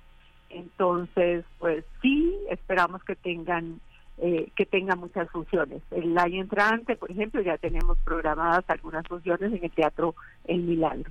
Mm, qué bien, qué interesante. Eh, creo que se desconectó eh, Amada Domínguez. Está de vuelta ya. Ah, ya está de vuelta Amada. Esta, este trabajo eh, que finalmente termina de una manera un poco accidentada presentando una función aquí, otra función allá. ¿Cómo, ¿Cómo se vive eso? Tú también lo has vivido de una manera muy intensa, digamos, todas las historias que hicieron en algún momento este eh, eh, alrededor de eh, la sexualidad y el Caribe, de pronto estaban en una parte, estaban en otra. ¿Cómo se vive escénicamente esas, esos tránsitos? ¿Cómo, cómo, cómo, ¿Qué se espera para esta obra en ese, en ese, este, en ese vaivén? Bueno, eh, como se cortó la llamada, no, no escuché como lo, lo anterior. Es que decía que qué esfuerzo, qué enorme esfuerzo de hacer una sola función y tener no tener claro lo que viene después, aunque muchos deseos de continuar, bueno, nos comentaba este, Marcela del Milagro. Sí, este proyecto eh, se fue creando desde inicio de años, eh, luego eh, tuvimos el apoyo de Vino al Espectáculo, que es una empresa privada, y luego tuvimos el apoyo de la Secretaría de Cultura. el proyecto está para 10 funciones, pero eh, bueno, para el estreno es única función, después tenemos los pinos, pero la idea es eh, pues mover este trabajo porque sí ha sido un gran esfuerzo, un gran trabajo de todo el equipo y bueno, los los los vestuarios pues es como también pasar a otra a otro escalón en cuanto yo como diseñadora de vestuario, ¿no? Y como decía Marcela, eh, el vestuario nos pone limitantes, ¿no? Y nos dicta como el movimiento.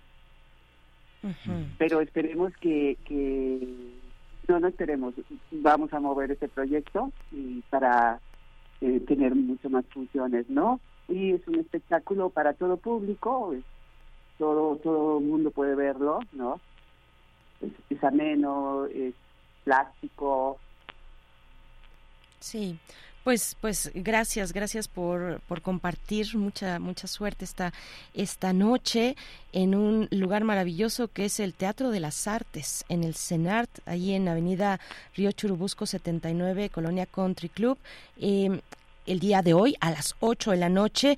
Eh, hoy viernes que eh, las taquillas del CENAR tienen dos por uno. El boleto eh, tiene un costo de 150 pesos. Aprovechen esta oferta de dos por uno, un evento para todo público. Muchas gracias a ambas. Gracias por, por estar con nosotros esta mañana compartiendo con la audiencia. Marcela Aguilar, gracias. Muchísimas gracias por su interés. Al contrario, a- a- Amada Domínguez también, codirectora de este Enredo Barroco. Gracias. Muchas gracias. Ahí los esperamos. Gracias. Claro que sí. De la compañía Travesías Escénicas, no se lo pierdan. Eh, Enredo Barroco, piezas con historia, hoy a las 8 de la noche en el Teatro de las Artes del CENART. Son las 9 con 57 minutos. Bueno, pues se nos ha ido el tiempo rapidísimo. Eh, hay varias actividades que se pueden encontrar en la Gaceta de la UNAM con, eh, en el marco del 25 de noviembre, el Día Internacional para la Eliminación de la Violencia contra las Mujeres y las Niñas. Muchas actividades en nuestra universidad a partir del día de mañana, 16 días de activismo con este propósito, Miguel Ángel. Pues Sí, nos vamos. Nos vamos. Nos vamos a ir con música. Una complacencia musical para José Gutiérrez. Así es, José Gutiérrez nos pide Clint Eastwood de Gorilas. Con esto cerramos. Hasta, hasta, hasta el lunes. Esto fue Primer Movimiento. El mundo desde la universidad. Radio UNAM presentó Primer Movimiento. El mundo desde la universidad. Con Berenice Camacho y Miguel Ángel Gemain en la conducción. Rodrigo Aguilar y Violeta Berber, producción. Antonio Quijano y Patricia Zavala, noticias. Miriam Trejo, coordinación de invitados. Tamara Quirós, redes sociales. Arturo González, operación técnica. Locución, Tessa Uribe y Juan Staca. Quédate en sintonía con Radio UNAM. Experiencia sonora. Thank you.